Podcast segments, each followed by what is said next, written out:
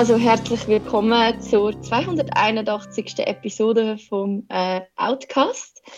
Wie ihr äh, vielleicht jetzt mit Erstaunen merkt, das ist nicht die Stimme von Nicola, sondern von der Linda. Hallo. Ähm, genau. Und mit mir im Studio sind heute äh, der Marco und Petra. Hallo.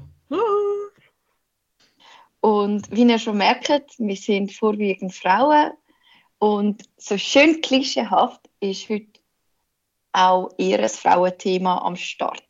Und zwar die berühmte romantische Komödie oder auch Romcom genannt.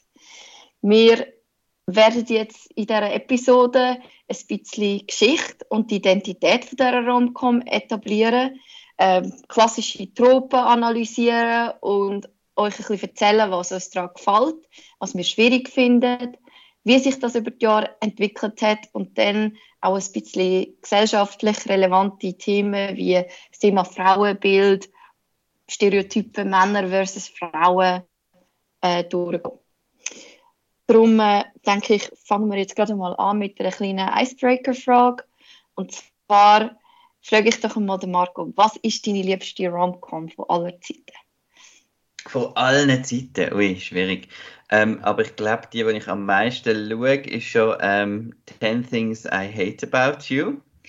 Und äh, der Grund ist eigentlich relativ einfach, ja, dass, man das, äh, dass ich das einfach, äh, dass ich quasi einen ähnlichen Jahrgang habe, wie, sagen wir mal, wie die Hauptdarsteller dort. Und ähm, da habe ich mich dort natürlich damals ein bisschen mehr können reinversetzen als irgendwie in die, die Tom Hanks und die Meg Ryan ähm, mit ihren Problemen. Von dem her ist das, das mein. Und man hat halt einfach die, die Cat, also der Julia Stiles, hat man halt einfach cool gefunden, weil, wenn man halt auch nicht so auf die Tussis gestanden ist, sondern eher ein bisschen auf die Alternativen und Leute, die ein bisschen sich selber sind, genau. Und es ist auch nicht so, was mich auch aufgeregt hat damals, so die, die She's All That und so, ist immer so darum gegangen, dass man die muss verändern, die Leute. Und das hat es eigentlich beim Ten Things I Hate About You nicht so fest, habe ich gefunden. Sie, sie bleibt trotzdem noch sehr am Schluss. Das habe ich cool gefunden. Das ist auch ein, einer von diesen Filmen, der mir jetzt persönlich am besten gefällt in diesem Genre. Ähm, ich glaube, wir werden dann später dazu kommen, das ist äh, eine von diesen berühmten Literaturadaptionen, die ich so mega cool finde. Ähm, zwar beruht das auf ähm, William Shakespeare, sees ähm, The Taming of the Shrew. Und ich glaube, äh, da ist wirklich scheint das, das Quellmaterial sehr, sehr schön noch durch. Ist auch eine tolle Literaturadaption. Ähm, wie sieht es denn bei der Petra aus? Also den Film, Film finde ich auch sehr gut und ich glaube, ich, ich schließe mich jetzt da gerade an. Ich hätte nämlich auch eine Literaturadaption und zwar einer von meinen absoluten Lieblingsfilmen, wo ich glaube, je älter ich werde, desto besser finde ich ist Clueless. Das ist ja eine Adaption von Emma, von der Jane Austen. Und dort, dort hat es halt viel so Tussis, die Marco nicht gut gefunden hat. in Ten Things I You. Aber es ist so, ich finde es einfach so eine coole Mischung aus, aus dieser wirklich oberflächlich dummen jungen Frauen und dann ist es aber gleich eine mega herzige Liebesgeschichte und, und auch um Freundschaft und so. Ich finde es super. Wenn der im Fernsehen läuft, schaue ich den immer. Ich schaue ihn sogar auf Deutsch. ich, ich weiß nicht, ob er noch auf Netflix ist, aber er war lange auf Netflix und dort habe ich ihn auch regelmäßig wieder reingezogen. Das ist wirklich einer von diesen Filmen, wo man auch immer wieder schauen kann. Tolle, tolle Cast. Äh, der Paul Rudd ist so gut als Nightly Knockoff. Äh, er sieht ja. immer noch so aus. er sieht immer noch so aus. genau, ja. Der, also den finde ich auch mega, mega toll. Der geht auch immer wieder. Ich komme jetzt auch mit einer Literaturadaption rein. Ähm, und zwar Pride and Prejudice. Ich, ähm, ich weiß, das, das ist vielleicht ein bisschen kontrovers, aber ich finde die von Joe Wright, das ist wirklich etwas von mir, wo up there ist. Und zwar finde ich, hat er es so toll gemacht, dass Source-Material in einen Spielfilm hineinzubringen. Er hat, das, hat einen tollen Score, er hat so eine mega, mega schöne Cinematography, äh, tollen Cast. Ich muss sagen, er hat bei mir ein bisschen Sternabzüge bekommen, wo ich herausgefunden habe, dass der Matthew McFadden nie Pride and Prejudice selber gelesen hat. Aber ich finde es immer noch, es ist etwas, wo ich immer wieder schauen kann. Es ist so ultimative Comfort Food für mich. Das kommen wir nachher wahrscheinlich auch noch dazu. Ähm, ich, äh, das ist einfach etwas, wo immer wieder geht. Und er ist schön und er ist gut gemacht. Und ähm, ich finde auch Pride and Prejudice, das ist auch so ein bisschen das, für mich das Prime Example von einer gut gemachten Rom-Com, allgemein auch was das Buch anbelangt. Das ist auch sehr ein bisschen Blaupause für vieles, was nachher gemacht worden ist. Und, und das ist etwas, das, äh, das spricht zu mir. ähm, genau. Ja, ich finde es noch interessant, weil ich hätte jetzt, glaube ich, Pride and Prejudice nicht als Rom-Com ähm, bezeichnen, weil, weil es ist sehr viel Rom, aber nicht so viel Com drin. Aber es ist ja eigentlich im Grunde genommen eine Gesellschaftssatire. Ich finde, da hat es viel Comedy drin. Also, ja, ich, ich glaube, man hat halt wie so, so ein Bild halt von so Genres, wo man dann vielleicht eher so auf die mhm. Haha-Schenkelklopfer-Sachen ähm, setzt, wenn, wenn man es jetzt würde einfach einordnen und dann vielleicht die vergisst, die mir auch so richtig Drama gehen. Genau, also ich hätte jetzt auch wahrscheinlich, also ich finde ja den auch, ich habe dem auch, glaube ich, sechs Sterne gegeben, ich finde den auch mega super, obwohl ich nichts gelesen habe, nicht wie ihr. Aber ähm, äh, ich hätte jetzt den halt auch, man tut den so, ich kategorisiere den halt bei mir dann gerade so automatisch zu Kostümdrama, irgendwie romantische Kostümfilme oder so und auch nicht zu der, zu der Rom-Com jetzt. Aber es ist noch spannend, dass man da andere Definitionen hat, oder? Also jetzt vielleicht da schnell ein bisschen ähm, Schleichwerbung für alle die, die Pride and Prejudice noch nie gelesen haben und wo aber Interesse haben, aber vielleicht nicht irgendwie das physisch lesen wollen. Es gibt ein ganz tolles Hörbuch gelesen von der Rosamund Pike, wo im Joe Wright Film Jane spielt und sie hat einfach so eine mega angenehme Stimme und es ist ein ganz tolles Hörbuch. Das kann ich euch wärmstens äh, empfehlen. Ähm, okay, dann hätten wir doch mal den Icebreaker und sind jetzt mit in der Diskussion inne. Vielleicht jetzt einfach mal vorgelagert, wie stehen wir überhaupt zu Romcoms allgemein? Vielleicht fangen wir mal bei der Petra an. Ähm, also Romcoms sind jetzt nicht, ist nicht das Genre, wo ich jetzt würde sagen, ich bin mega Fan von Romcoms. Ich finde, das ist so ein Genre, wo man einfach schaut, weil es hat vor allem früher sehr viel Film gegeben. Ich finde, jetzt ist es ein bisschen anders. Ich glaube, da müssen wir noch ein bisschen darüber reden, wie es jetzt ist. Ähm, ich habe gemerkt, dass ich, wenn es gut gemacht sind, finde ich Romcoms super, aber ich, ich habe gemerkt, ich meine, ich, ich habe über 20 Jahre im Kino geschafft und ich habe einfach gemerkt, ich habe mich dann so anfangen aufregen, weil, und Achtung, ähm, Vorurteil gegenüber Frauen, ähm, ich habe einfach die Erfahrung gemacht, dass viele Frauen, wenn sie ins Kino gehen, einfach so, so der, dem Marketing irgendwie wie nachläuft, einfach so, oh, Romcom, das ist für Frauen, das gehen wir schauen. Und das, das, das ärgert mich dann und dann sehen wir, wenn wir irgendwie einen Actionfilm schauen oder irgendwie Horrorfilm, dann hat es dann fast keine Frauen und die Frauen schauen dann halt nur die Sachen, die so häufig halt auch sehr generisch sind, wo halt wirklich mit Stereotypen arbeiten und so und dann halt eben so, die Frau interessiert sich nur für Romantik und Beziehungen und so. Ich finde das extrem langweilig, wenn man sich so beschränkt auf Film in dieser Beziehung. Ähm, aber eben, also ich meine, wenn, wenn ein Film gut gemacht ist, dann finde ich das auch super. Also ich finde, es muss einfach, es muss gute Figuren haben, es muss irgendwie Chemie zwischen diesen Figuren stimmen und es ähm, ja, ich, ich finde auch, je älter ich werde, desto weniger finde ich das cool, wenn es dann wirklich so einfach einfache Zusammenwürfelungen sind und irgendwie die Frau auch irgendwie sehr einfach dargestellt wird. Also ich so finde so, der Klassiker ist so, Frau ist nicht interessiert und Mann schadet einfach bei ihr, bis sie findet, ah ja, eigentlich habe ich eine andere Meinung. Und dann gibt es ein paar. Ich meine, das ist furchtbar. Aber auch, also, gr grundsätzlich habe ich nichts gegen Romcoms, wenn sie gut gemacht sind. Marco, wie sieht das bei dir aus? Ja, also ich bin ja allgemein kein Komödie-Fan. Ähm, Aber von dem her ähm, finde ich das bei Romcoms, schaue ich die fast noch lieber als jetzt einfach eine normale Komödie, weil es halt doch noch auch eine andere Komponente drin hat und nicht immer nur muss lustig sein.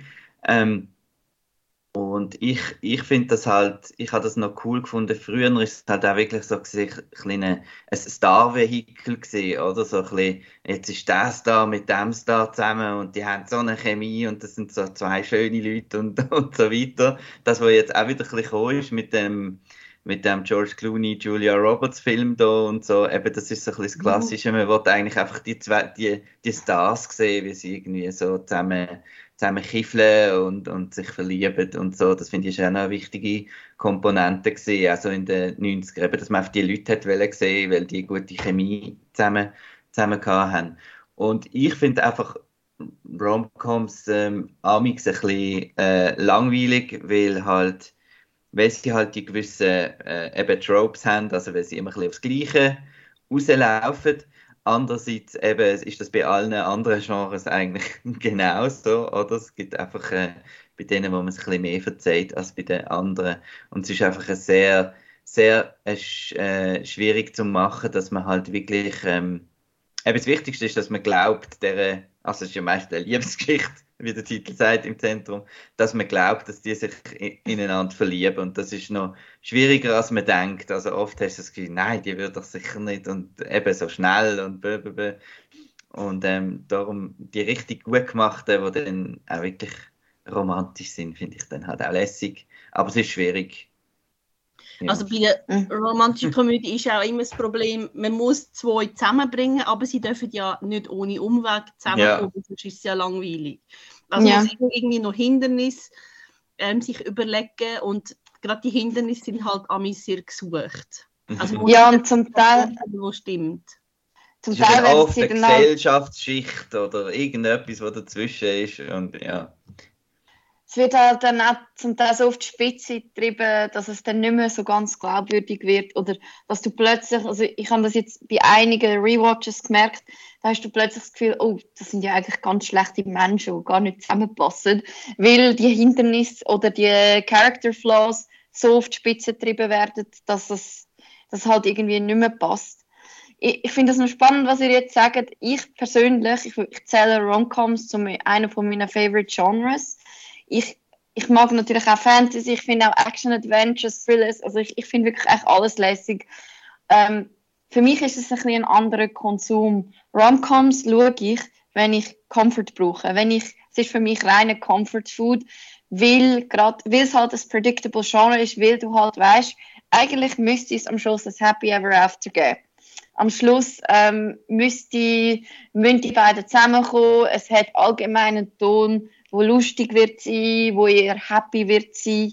Auch wenn, also in den letzten Jahren äh, spielen ja auch immer mehr so Themen wie Mental Health zum Beispiel eine große Rolle in diesen Filmen. Ähm, aber für mich ist es gleich Comfort. Ich bin auch eine von diesen Personen, die zum Einschlafen gerne mal einen Hallmark-Film schaut. Einfach zur Berieselung, weil es mich beruhigt. Und von dem her schätze ich das Genre sehr.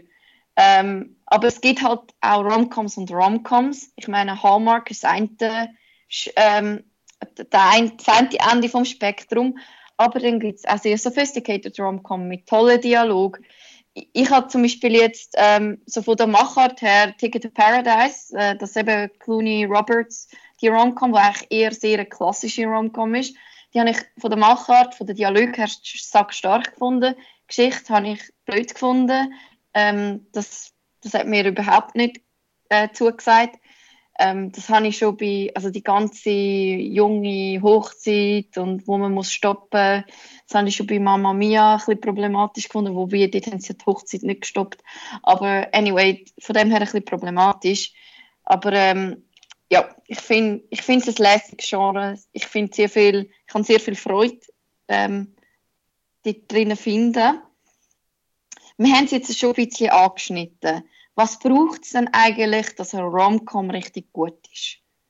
Ähm, haben, ich habe es schon erwähnt, zum Beispiel jetzt für mich braucht es ein tolles Skript, messerscharfe Dialoge, äh, finde ich eigentlich ein Must-Have. Ähm, am besten, es ist auch schon gesagt worden, ein bisschen, auf Englisch würde man Banter sagen, also wo sie miteinander ein bisschen kiffeln, aber nicht zu böshaft, boshaft, weil, weil dann halt der Ton wieder zu wenig comedy-mäßig ist, obwohl man mit dem ja auch wieder spielen kann. Ähm, was was braucht es denn für euch, damit der Romcom richtig gut ist? Ich, ich glaube, es liegt vor allem an den, also den. Also ich, es muss irgendwie, die müssen einfach zusammenpassen und manchmal gibt es auch Filme, wo irgendwie einer von denen ist einfach so toll, dass man irgendwie einfach Spaß hat an denen. Also es, es liegt sicher auch noch ein bisschen noch am Drehbuch, aber ich glaube, man kann eine relativ einfache Geschichte erzählen, wenn einfach die Chemie stimmt zwischen dem Paar und wenn das nicht funktioniert, dann, ich weiß auch nicht, ich glaube, dann zündet wieder Funken nicht so ganz. Genau, also das Wichtigste ist, dass man die, die Leute auch einfach sympathisch findet. Also jetzt gerade vielleicht aus meiner Sicht ist vielleicht auch, dass ich die Frauenrolle sympathisch finde, dass ich irgendwie das Gefühl habe, ähm, doch, ich sehe, wieso er jetzt die cool findet zum Beispiel. Ähm, weiß nicht, ob ihr das umgekehrt auch ein bisschen mehr in den Fokus setzt. Also ich glaube, wenn ich schaue, achte ich schon mehr auf, auf die Frauenrolle. Ähm, ob, ob ich äh, verstand, dass der, er die toll findet.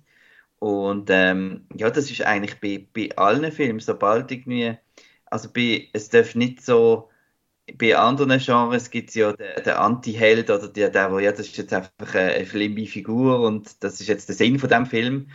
Aber da müssen es halt einfach wirklich ganz, ganz tolle Leute sein und, und sie müssen auch einfach ein bisschen die, ähm, ein paar Überraschungen finde ich schon noch wichtig, dass es einfach nicht immer, immer das Gleiche ist. Das macht schon auch noch äh, gut aus. Und dass es halt vielleicht einmal, ich weiß, vielleicht einmal nicht happy endet, das kann ja auch mal sein. Also gibt es das gar nie. Es, es gibt es schon. Ich glaube, das ist jetzt. Also ist es denn schon ein Drama? Nein. Nein, nicht unbedingt. Ich glaube, das ist jetzt in den letzten paar oder in den letzten fünf Jahren vielleicht ist das immer mehr salonfähig geworden hat zum Beispiel so einen, einen Rom-Com mit äh, Dakota Johnson und ähm, Rebel Wilson gegeben. Und dort geht es dann mehr am Schluss darum, dass man Self-Love, Selbstliebe am Schluss wählt. Und dass die Frau echt merkt, hey, ich bin echt grossartig auf mich, für mich. Ich, ich schaue jetzt zuerst für mich und schaue, wer ich bin, außerhalb von einer Beziehung. Und das ist zwar dann nicht ähm, ein traditionelles Romantic Pairing Happy Ending, aber es ist dann gleich ein Happy Ending im Sinn von, dass die Person genau das gefunden hat, was sie im Moment braucht. Ich ähm, glaube, auch Freundschaften sind ja eigentlich auch mega wichtig in, in Rom-Coms. Äh, ja. immer, es gibt ja immer noch den besten Freund oder die, die beste Freundin und das sind damals so Nebenplots, die fast äh, besser funktionieren als, als die romantische, der romantische Plot. Also ich habe jetzt gerade kein Beispiel, aber mich nimmt, auch, mich nimmt auch eine gute Freundschaft, mhm. nimmt mich auch mega mit. Äh, fast amigs mehr als, äh, als äh, eine Romanze, oder? Wenn man das ja. halt auch kennt. Broman yeah. Bromance will never die. Ähm, ich, ich, glaube, es, also ich, es hat es schon früher gegeben, also es gibt ja irgendwie den Film The Breakup mit äh, ah, ist super was ist das, Jennifer Aniston und Matthew, Vince Vaughn, Vince, Vince Vaughn, ja. genau. Ähm, und dort geht es ja darum, dass sie sich um das Haus streiten und dann kommen sie, glaube ich, wieder nochmal zusammen am Schluss finden sie, hey, nein, wir, wir müssen das wirklich trennen und so. Aber dort ist wie, das ist einfach so, so sozusagen die Idee hinter dem ganzen Film, dass die sich halt trennen.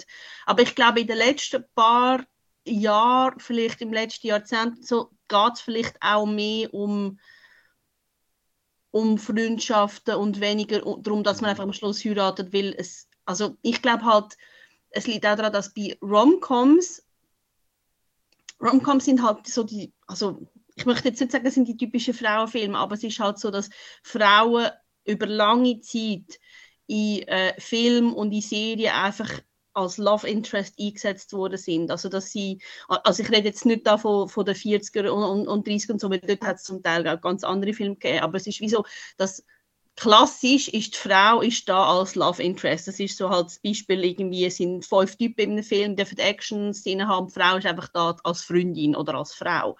Und wenn man langsam über das hinwegkommt und Frauen auch komplexer dürfen sein, dann geht es vielleicht weniger darum, dass sie einfach am Schluss heiraten, sondern geht es halt auch wirklich um Freundschaft und so. Zum Beispiel ein Film, den ich sehr liebe, ist Bridesmaids und dort geht es um ein Hochsieg, aber es geht eben nicht um, da, um das Paar, das heiratet, sondern eigentlich geht es ja darum, um die Freundschaft zwischen diesen zwei Frauen und die eine, die eben nicht heiratet, die trifft dann noch einen. Aber eigentlich geht der Film um Freundschaft. Und ich finde das ein mega cooler Film. Auch wenn es irgendwie Pipi-Kaki-Witz hat und so. Aber ich finde ich find das ein super Film. Und, ich, und der ist halt wirklich untypisch, weil es halt, es geht um ein Hochsieg und es ist völlig egal, wer jetzt die heiratet. Den sieht man irgendwie zweimal kurz. Ich, ich finde das super. Es ist wirklich eigentlich ein, ein, ein Frauenfreundschaftsfilm. Aber da würde man jetzt auch in einer Videothek, wenn ich jetzt stelle äh, Romcom und Comedy hat, würdest du es halt dann auch bei Comedy wahrscheinlich einordnen, ja. oder? Ja, schon, aber ich meine, letztlich ist ja, also Kristen Wiig ähm, hat ja eine wirklich schöne Romanze dort mit ja. O'Dowd. Also es, es, ist eben doch ein, ein Rom-Com. Es, ist wie, es, es hat halt verschiedene Storylines und so. Und für mich sticht halt einfach auch wirklich so der Plot von der äh, Kristen Wiig raus, dass sie ja so wirklich so im Leben nicht weiß, wo sie hin soll und dann jetzt heiratet noch ihre Freundin und zieht weg und so und sie weiß, das ist so ein bisschen verloren und, und das ist halt sehr stark. Also es ist wie halt ein sehr, eben trotzdem Pipi-Kaka-Witz ähm, Humor ist, ist ein sehr komplexer Film, finde ich.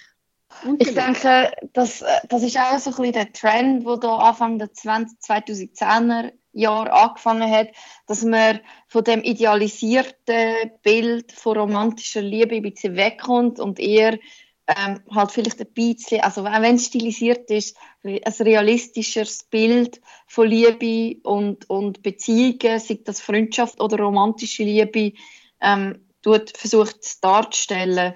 Weil halt, also das ist ja auch etwas, was oft ähm, kritisiert wird und worden ist, dass halt das Bild von der Liebe in Romcoms eigentlich eher unrealistisch ist. Mindy Kaling zum Beispiel, die hat äh, dazu gesagt, dass sie eigentlich findet, dass ähm, Romcoms ein Subgenre von Sci-Fi ist. Sie hat gefunden, es ist wie wenn man auf einer anderen Welt ist, wo, wo andere Regeln haben als die, wo wir eigentlich im richtigen Leben haben. Und ich finde, das, hat, das, hat schon noch, das ist schon noch ein Argument. Es ist halt schon einiges zwar, zwar sind die Obstacles, wo die zum Teil damit umgehen müssen, schon groß, aber es ist halt dann vieles auch sehr simplifiziert und sehr einfach. Ähm, ja, genau. Aber ich finde, es ist auch, also die Romcoms, die sind auch sehr, sehr viel mehr als schlussendlich das Happy Ending, wo man immer davor redet. Schlussendlich ist ja eigentlich auch die Reise dorthin, wo genau das Wichtige ist in diesen Rom-Coms. Auch wenn man dann schlussendlich froh ist, wenn es ein Happily Ever After gibt. Ähm, also ich persönlich mag das. Aber ähm, gerade noch zu dem Science-Fiction-Thema, das ist ja dann auch so ein bisschen, dass, dass äh, Rom-Coms in dem Sinn vielleicht auch ein bisschen, ein bisschen ich sage jetzt nicht gefährlich sind, aber äh, das sagt ja auch bei, bei der Pornografie, oder, dass es so Vorstellungen dann tut, äh, ja, das muss jetzt so sein bei mir und, und alles.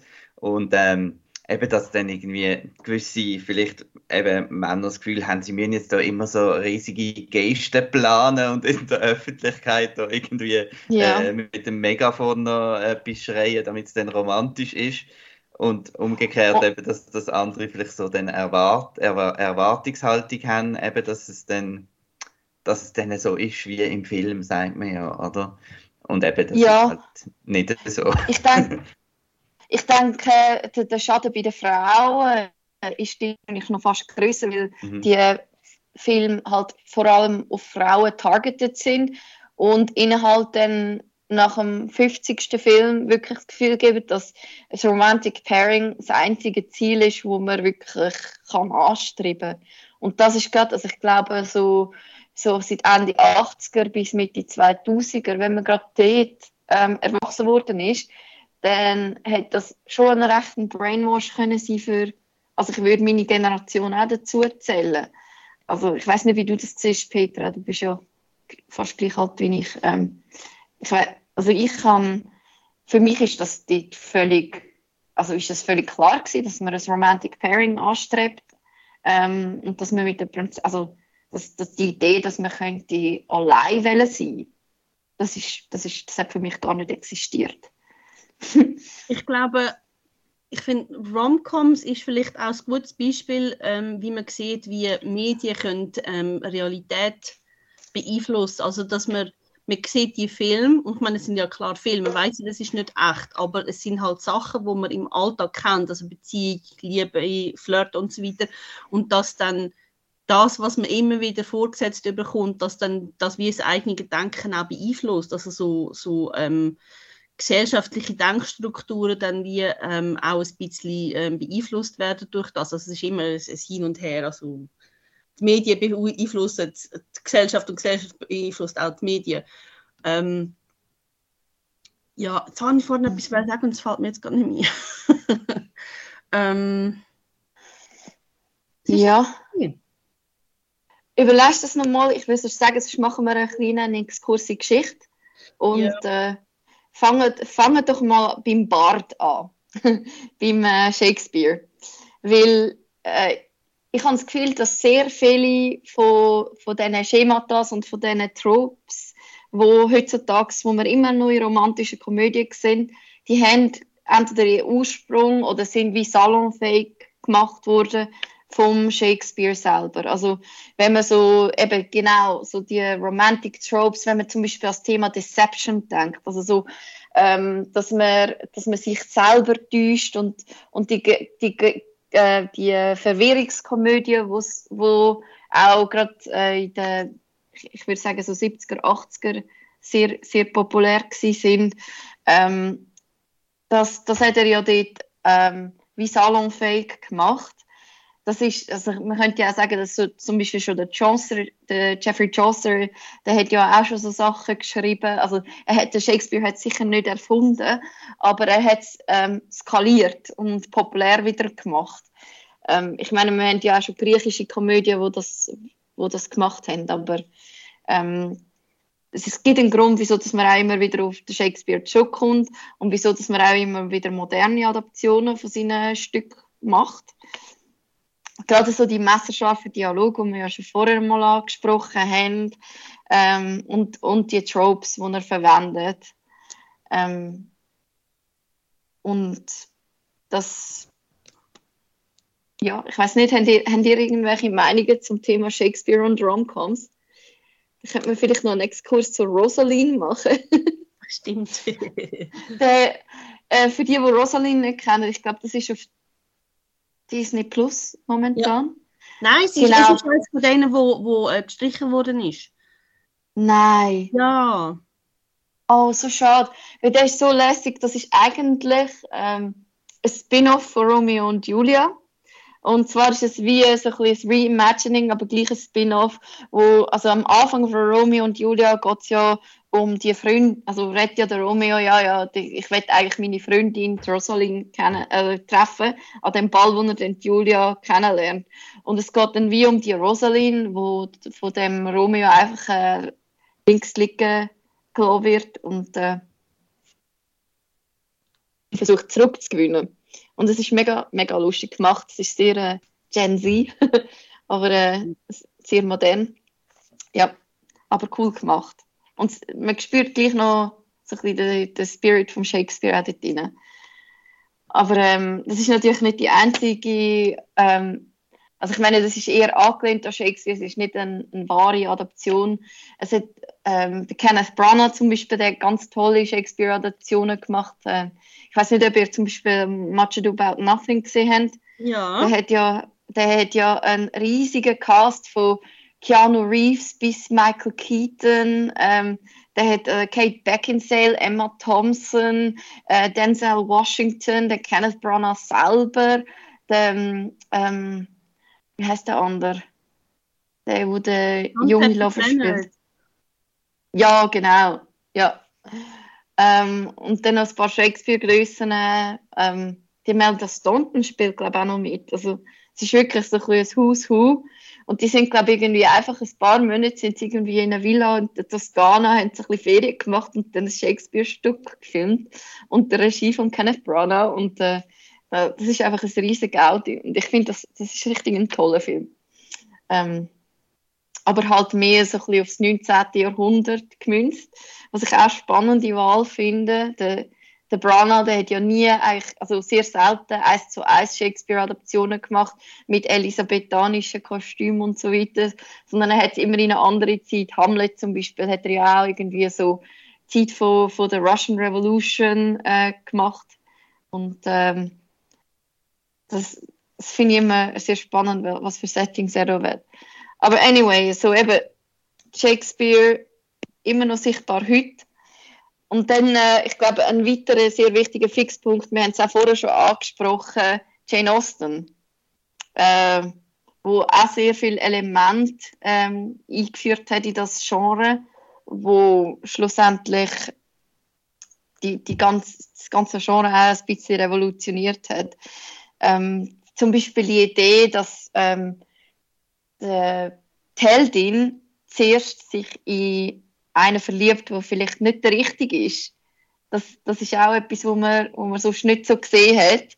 Und ähm, auch die Idee vom Marriage Plot, also das ist ja auch etwas, wo der Rom-Coms, also am Schluss hat man ja das Romantic Pairing und der Marriage Plot, das ist so ein bisschen quasi äh, das ultimative Ziel schlussendlich. Und sie hat das quasi wie für sich neu gemünzt und zwar ist das halt auch in dieser Zeit revolutionär gewesen, wo halt Liebe und Ehe ist ja vor allem eine ökonomische Transaktion gewesen. Es ist eigentlich mehr um Geld und um Status gegangen als um Liebe. Und dass sie quasi, dass die Heldinnen, die oftmals auch nicht so wohlhabend sind, dass die quasi doch mit Liebe heiraten. Und klar ist das Ziel von einer Frau schlussendlich gleich äh, sicher soziale Sicherheit, aber dass die gleich dürfen die Liebe erleben und zwar ähm, quasi so, wie sie es wollen und nicht, wie es die Gesellschaft ihnen diktiert. Auch sehr revolutionär. Ähm, genau.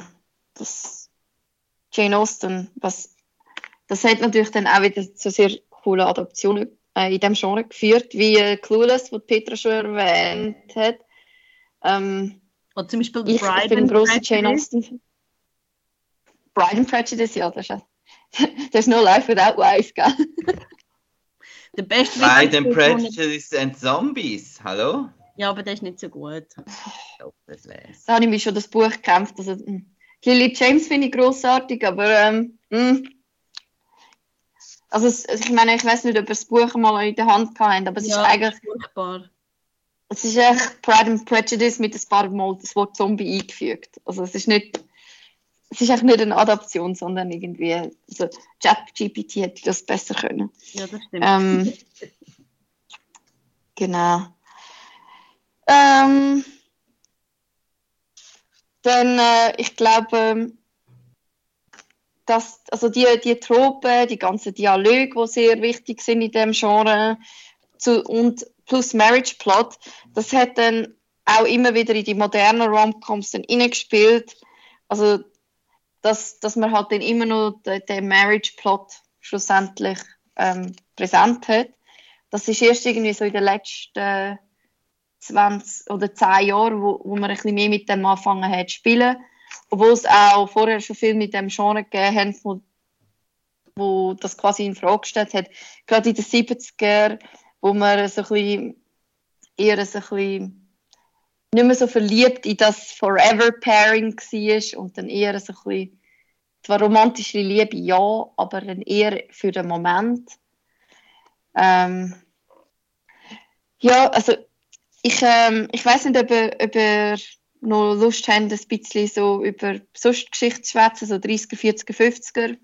Habt ihr, habt ihr da Emotionen dazu, zu diesen Filmen, die dort entstanden sind? Wie? Also ich kenne halt nicht so viel aus dieser Zeit, aber ich habe einen anderen sehr guten Film gesehen, wo es um diesen Film geht, nämlich The Holiday. Oh ja. Die Storyline von der Kate Winslet ähm, ist, sie trifft in Hollywood, der, weißt du, das Eli Wallach.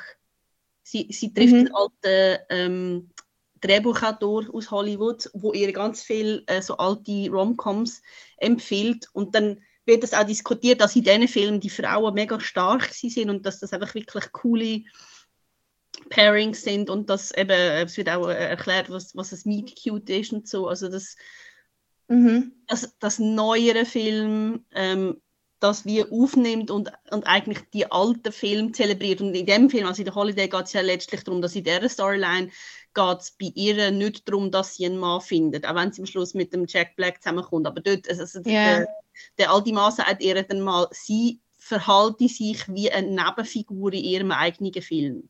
Ja. Yeah. Das finde ich mega stark. Also dort hat sie ja zwei yeah. Love, Love, Stories. Die eine ist mit der, mit der äh, Cameron Diaz und die andere ist mit ihr, mit der Kate Winslet. Und gerade die mit der Kate Winslet ist so cool, weil, weil sie ist eine, die vorher voll gemeint hat, so dass, dass ähm, die einzige wahre Liebe, wo man sich aufgeht für den anderen, das sagt das und dann merkt sie, hey, nein, ich bin eigentlich viel mehr wert als der blöde Typ und so und sie findet dann wie selber Erfüllung in Freundschaft und irgendwie neue Sachen erleben und so. Das finde ich ein super Film, wo halt wirklich in der Tradition ist von diesen Filmen am Anfang, also eben so 30, 40 und so, ja. wo ich jetzt halt wirklich nicht so viel gesehen habe. Also ich habe ein paar von denen gesehen und äh, da gibt es auch ab und zu wieder ähm, Adaptionen dafür. Zum Beispiel, was, viele, was sehr wenige wissen, äh, You've Got Mail ist eigentlich eine Adaption von einem Film, wo Shop Around the Corner heißt. Ähm, so heißt ihr Laden, oder? So heißt ihr Laden, genau. Ähm, ja, und eben genau so die Art von Screwball-Comedies. Ich finde, das äh, Holiday ist sehr, sehr spannend, äh, sehr spannender Punkt, weil, es genau halt um die Themen geht. Ähm, dort hat in diesen Filmen ta äh, traditionell eher äh, geht sehr viel um Gleichstelligkeit zwischen den Geschlechtern, um clevere Charaktere, die zeigen, dass sie gleichwertig sind und halt dann auch so streiten weil sie gleichwertig sind, vielleicht andere Ziele haben und dann halt zusammen irgendwie schlussendlich gleich zusammenkommen, weil sie sehr viel Chemie haben. Ähm, und das wird auch, also das, das hat sich ja dann auch weitergezogen in so Filmen wie Ten Things I Hate About You. Ähm, von dem, ja? Nein, mir ist nur gerade in den Sinn gekommen, von wegen Holiday. Ähm, ein meiner Lieblingsfrühe ist ja ähm, Roman Holiday und das, das, ist jetzt eben genau mhm. so einer, der kein Happy End hat eigentlich. Ja. Also. In einem Sinn ja, weil, ähm, weil sie hat die Escape bekommen, die sie gebraucht hat. Also klar ist es kein Romantic Pairing, aber sie hat gleich das bekommen, was sie gebraucht hat. Also, ich weiß nicht. Also ich, ich habe es, als ich es geschaut habe, habe ich es auch so ein bisschen angefunden. Die, mm. die zwei werden zu herzig zusammen. Ja. Ähm, in den 50er Jahren ähm, hat man dann wie so ein einen Rückschritt gemacht. Dort äh, ist es dann eher so wieder um den ökonomischen Aspekt von romantischer Liebe gegangen. Also, dass man ähm, die Ehe anstrebt wenn man jetzt zum Beispiel an die ganze Komödie mit der Marilyn Monroe denkt, wo sie sich einen reichen Mann angeln zum Beispiel, es war dann ein bisschen mehr in dem Stil gewesen. Ähm, ah, Marilyn. Oder zum... Hm? Der Marc hat eine Marilyn-Box ins Bild gehabt. Genau, oh. die, die habe ich jetzt auch mal angeschaut. Die... Oh, wow. Ich, ich habe ja. mega wenig Marilyn Monroe-Filme gesehen. Ich weiß nicht, Sie hat ja gar nicht so viel. Also, man, ja. das ist so ein eine überschaubare Filmografie. Und dort, aber dort vermischt sich halt auch noch oft, also bei vielen noch mit, mit Musical, oder? Das ist ja auch noch. Ja, Äh, es gibt ja, das haben wir jetzt noch gar nie besprochen. Also, Musicals sind ja oft eigentlich auch Romantic Comedies. Also, ja. Singing in the Rain Eben. zum Beispiel. Ja, der ähm, uh, My Fair Lady dass ähm, wenn, wenn, wenn, man, wenn ich jetzt Musicals dazu gezählt hätte, hätte ich My Fair Lady als mein All-Time mhm. Favorite genannt. Das, äh, ja. Und ja, das und ja La La Land wahrscheinlich. oh mein Gott, das, aber das La La Land ist, das ist ja keine Comedy. Ja, also, Oder, wenn Pride and Prejudice eine Comedy ist. Hallo? Der witzigste Witz in dem Film ist, wo der, der der, der weiße Love Interest von der einen Schwester sagt, Tanzen auf Indisch ist, wie du mit der einen Hand eine Glühbirne einschrauben und mit der anderen Hand unter den Hund streicheln. Stimmt. Also das ist Comedy pur. Ja, und der Ryan Gosling mit der Keytar ist auch Comedy. Aber also ich meine, es geht ja eigentlich um sehr kaputte, schmerzende Menschen, die sich eigentlich genau das geben, was sie im Moment brauchen und dann wieder auseinandergehen. Ich habe das eigentlich mega traurig und melancholisch gefunden. Also es ist schon schön und farbig und aber der Unterton ist doch mega melancholisch. Mhm. I don't So gefällt es mir wahrscheinlich. Genau. Vielleicht, ja. ja. Der, Monroe sind wir gesehen, genau. Wenn die wir, sind auch alle sehr zurück, schwierig, die Filme übrigens. wenn so, wir, die meisten. Ja. Wenn wenn wir jetzt zurückkommen so auf die Mid-Century-Films, dort haben wir auch so Filme mit der Audrey Hepburn, so Sabrina zum Beispiel, wo auch ein ganz tolles Remake in den 90er Jahren erhalten hat mit dem Harrison Ja. Ford und der Julia Ormond. Ich finde jetzt das Remake fast besser oder ich finde es besser als, als das Original. Obwohl, also, ja gut, ich, ich weiß nicht, ob es ein Hot Take ist, aber ich mag den Humphrey Bogart nicht. ich sehe ihn einfach nicht gern.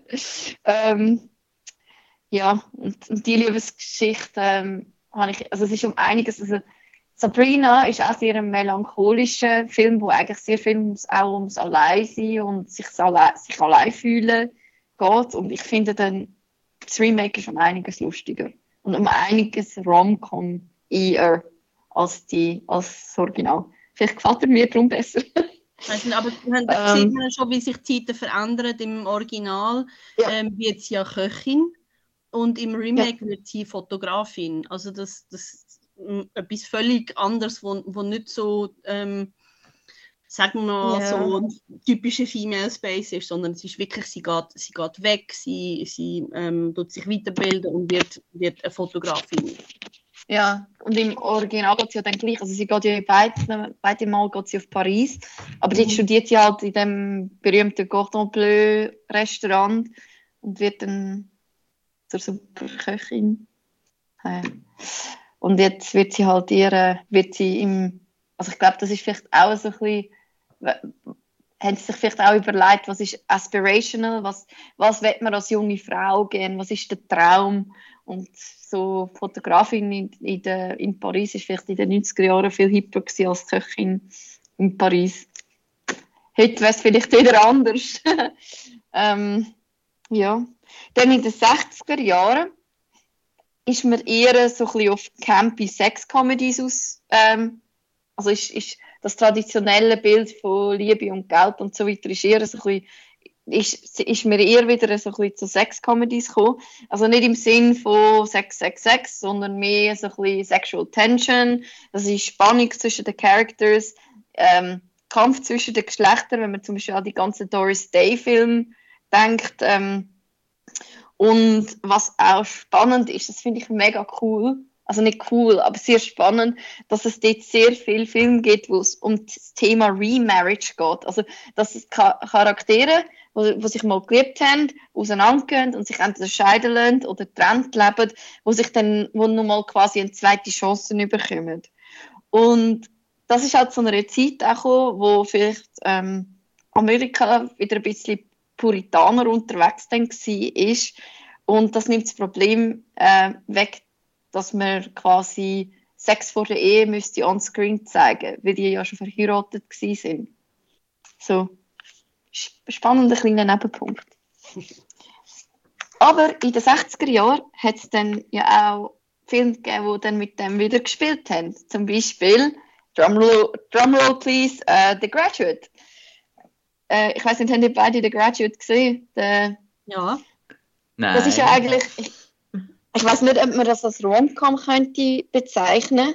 Es ist ja eigentlich eher ein Anti-Rom-Com, wo zwar einerseits sehr viel von diesen Tropes dabei hat, wo Rom-Coms so beliebt machen, aber gleich, ähm, gleich ähm, damit spielen und schlussendlich ist es ja auch wieder so einer von diesen melancholischen Filmen, wo sehr um oder so bisschen, ich weiß nicht, ob, ob, das schon eine von der ersten Instanzen von der Quarter-Life Crisis ist. Der, der junge Guild, der da mit, mit der älteren Frau anbandelt und dann gleich ähm, einen anderen Weg geht. Noch Spoilers, Marco. ähm, ja, auch ein ganz toller Soundtrack.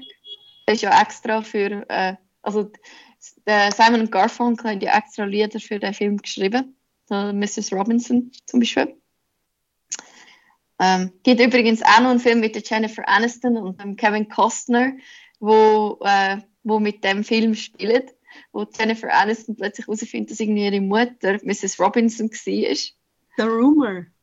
Ja, The Rumor, genau. Ja. Rumor has it, oder, glaube Rumor, Rumor has it, genau. Genau, Rumor has it. Ja.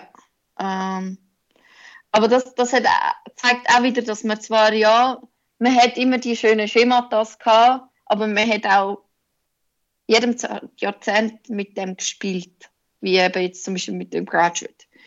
Ähm, dann in den 70er Jahren haben wir, äh, haben wir den Woody Allen. Ähm, bei seinen Filmen ist es oft geht um so quasi, dass man ein bisschen desillusioniert ist mit äh, Forever Love, das habe ich vorher schon erwähnt gewesen. Aber gleich ähm, ist es am Schluss okay, wenn Leute zusammenkommen, auch wenn man weiß, dass es vielleicht nur temporär ist. Ähm, ich selber nicht zu den Woody Allen Film, ich habe mehr von ihm gesehen, also ich habe Annie Hall gesehen, aber dann später eher, ich habe eher seine späteren Filme gesehen, so Magic in the Moonlight und Vicky Cristina Barcelona. Ähm, ich weiß nicht, ob ihr, ob ihr sonst euch noch etwas für die 70er Jahre notiert habt. Ähm, also was man vielleicht noch kann sagen, in den 60er ist ja dann irgendwann der Hays Code abgeschafft worden. Genau, ja. Also dass man dann einfach andere Geschichten hat können erzählen, weil früher hat es ja wirklich, also so ab der, wann ist die eingeführt worden, in den 20er oder in den 30er?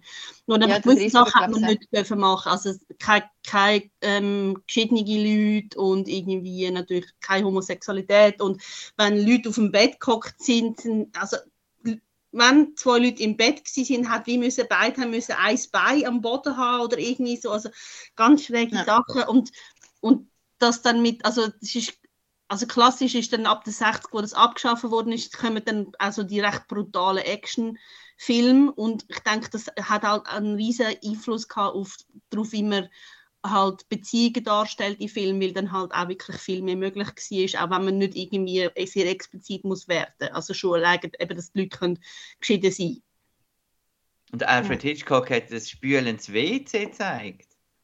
Das war nicht dürfen? Nein. Wow. ja, das, also der Hayscott ist auch der Grund, wieso dass man dann eben auf die ganze Wiederverheiratung oder, oder ähm, Leute halt, die getrennt leben, das, was ich vorher erwähnt habe, das war auch wegen dem Haze Code, gewesen, dass man auf das gekommen ist. Ähm, ja, eben, aber das hat sich dann auch in den 80er Jahren noch ein Stück weiterentwickelt und dort gehen wir schon mal Richtung äh, goldene Jahre von der, von, von der Rom-Coms. Und zwar, also zwei Sachen, die ich mir für die 80er notiert habe, ist einerseits Highschool Rom-Coms, die sehr populär geworden sind, so, so Sachen wie äh, 16 Candles, also alles von John Hughes basically, ähm, wo sich, wo dann halt mehr auf junge Menschen ähm, targeted sind, wo dann halt auch junge Menschen sollte ins Kino locken. Und dann ähm, auch, dass es mehr, dass man mehr weibliche Karrierefrauen sieht. Ähm, dass es so quasi wie normalisiert wird, dass Frauen Karriere machen und gleichzeitig Liebe suchen. Also so, wenn man zum Beispiel ähm, Working Girl mit der Melanie Griffiths und der Sigourney Weaver denkt. Ähm, und dann am Ende von der Dekade natürlich äh, die, wo von vielen Leuten als die beste Rom-Com aller Zeiten bezeichnet wird, wenn Harry Met Sally, so The Dawn of Nora Ephron. Ähm, ich weiß nicht, habt ihr, habt ihr noch Filme in diesem Genre in den 80er Jahren, die für euch rausstechen? Also vielleicht noch schnell erwähnt, der Marco hat vorher uns gestanden, dass er wenn Harry Met Sally nie gesehen hat. Das ist ja so, ja. ja, aber ich werde jetzt... ich, ich habe, ich hab, when Harry Met Sally, habe ich immer overrated gefunden. Und zwar, ich habe einfach, ich finde, das Skript ist super, die beiden Helden sind cool, obwohl ich den Harry immer ein bisschen nervig gefunden habe, ehrlich gesagt. Ähm, vielleicht liegt das auch an Billy Crystal, ich weiß es nicht. ähm, aber äh, ich habe die ganze Prämisse, dass quasi Männer und Frauen nie können, ähm, Freunde sein, ohne dass irgendwie Liebe und Sex zwischen, dazwischen kommt. Das habe ich schon als junge Frau sehr problematisch gefunden und darum habe ich mich nie wirklich mit dem Film anfreunden, obwohl er eigentlich sehr romantisch ist und ganz coole Elemente hat. Ich glaube, er würde, hätte mir besser gefallen, wenn es ähm, wenn wenn es irgendwie am Anfang ein bisschen leicht anders angefangen hätte. Der, der Working Title übrigens von dem Film he heißt When Boy Meets Girl oder Boy, Me Boy Meets Girl. Genau. Also, also ich finde ich find den Film super. Ähm, ich finde halt auch schön, also am Anfang wird, wird wie gesagt, also das sagt der, der Billy Crystal, also seine Figur sagt das am Anfang, dass Männer und Frauen können nicht Freunde sein, weil irgendwie einer will immer Sex. Und eigentlich finde ich, das ist, es wird ja dann auch im Laufe des Films eigentlich wieder leid. Was ich schön finde an dem Film, also ich finde, es ist ein cooles Paar und es sind ja auch beide sehr komische Leute. Also ich meine, sie ist mega neurotisch, was auch sehr typisch ist für, für so Geschichten. Ja. Auch im Fernsehen sind Frauen immer neurotisch. Ähm, und er ist so ein bisschen, ja, ein bisschen schwieriger, so ein bisschen meine und so, aber letztlich ist, ich finde, es ist eine schöne Liebesgeschichte.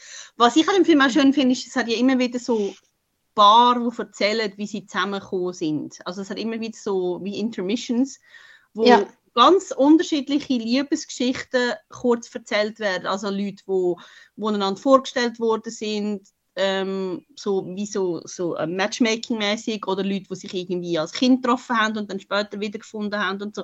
Das ist mega schön. Also ich finde, es zeigt, dass ja. es, es gibt halt nicht das, das typische ähm, Perfect Love, sondern dass es ganz viele unterschiedliche Wege gibt zu, zu einer ähm, Beziehung, wo, wo lang hebt. Also ich finde das finde es ein schöner Film. Das ist auch oft kopiert worden, das Element. Ähm, also ich meine, die ganze Formel von When Harry Met Sally ist ja, das hat ja ähm, so viele Kopien schlussendlich dann generiert. Also nur schon die ganze Idee, dass Frauen und Männer nicht können befreundet sein, das, das ist ja so ein bisschen die Ursprungsidee, wo, wo nachher die ganze Friends to Lovers äh, Truppe irgendwie völlig in, ins Unendliche katapultiert hat. Aber eben genau das Element, das du vorher ähm, erwähnt hast, mit diesen Cutaways zu entweder einer äh, Person, die irgendwie später ist oder so ein bisschen fast Reality-TV-mäßig. Das, das äh, hat man nachher auch mega oft, unter anderem auch in Sex and the City oder im, im Film wie uh, he's, not, he's Just Not That Into You. Ähm, sehr beliebt wurde, wo halt noch ein zusätzliches Element von Realität einbaut.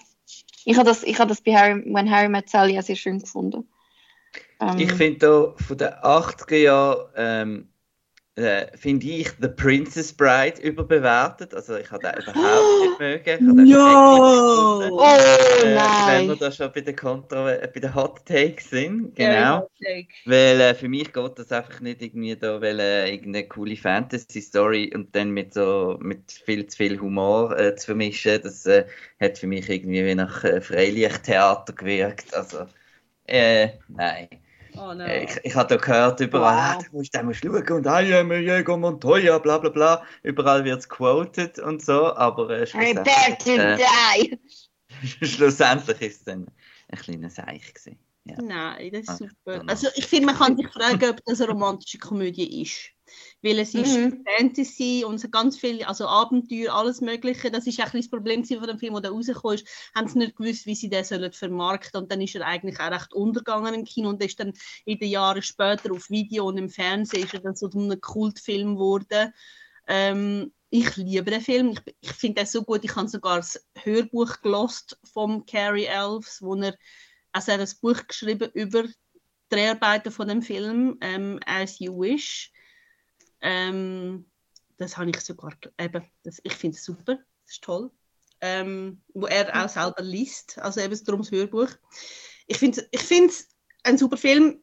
Ich würde ihn jetzt vielleicht nicht unbedingt zu Romantic Comedy zählen, aber eben, es ist ja eigentlich ein Märli. Insofern, Märli mhm. haben ja mhm. häufig ähnlichen Aufbau wie, wie eine, so eine romantische Komödie, dass halt am Schluss meistens ein Paar zusammenkommt, mhm. also dass geheiratet wird. Aber, Na, vielleicht zum Hintergrund, wir haben hier so eine, so eine Liste äh, bekommen mit, mit all diesen, mit ganz vielen Filmen drauf und da ist da eben drauf. Also wir tun da nicht äh, aus dem heiteren Himmel etwas äh, rausfischen.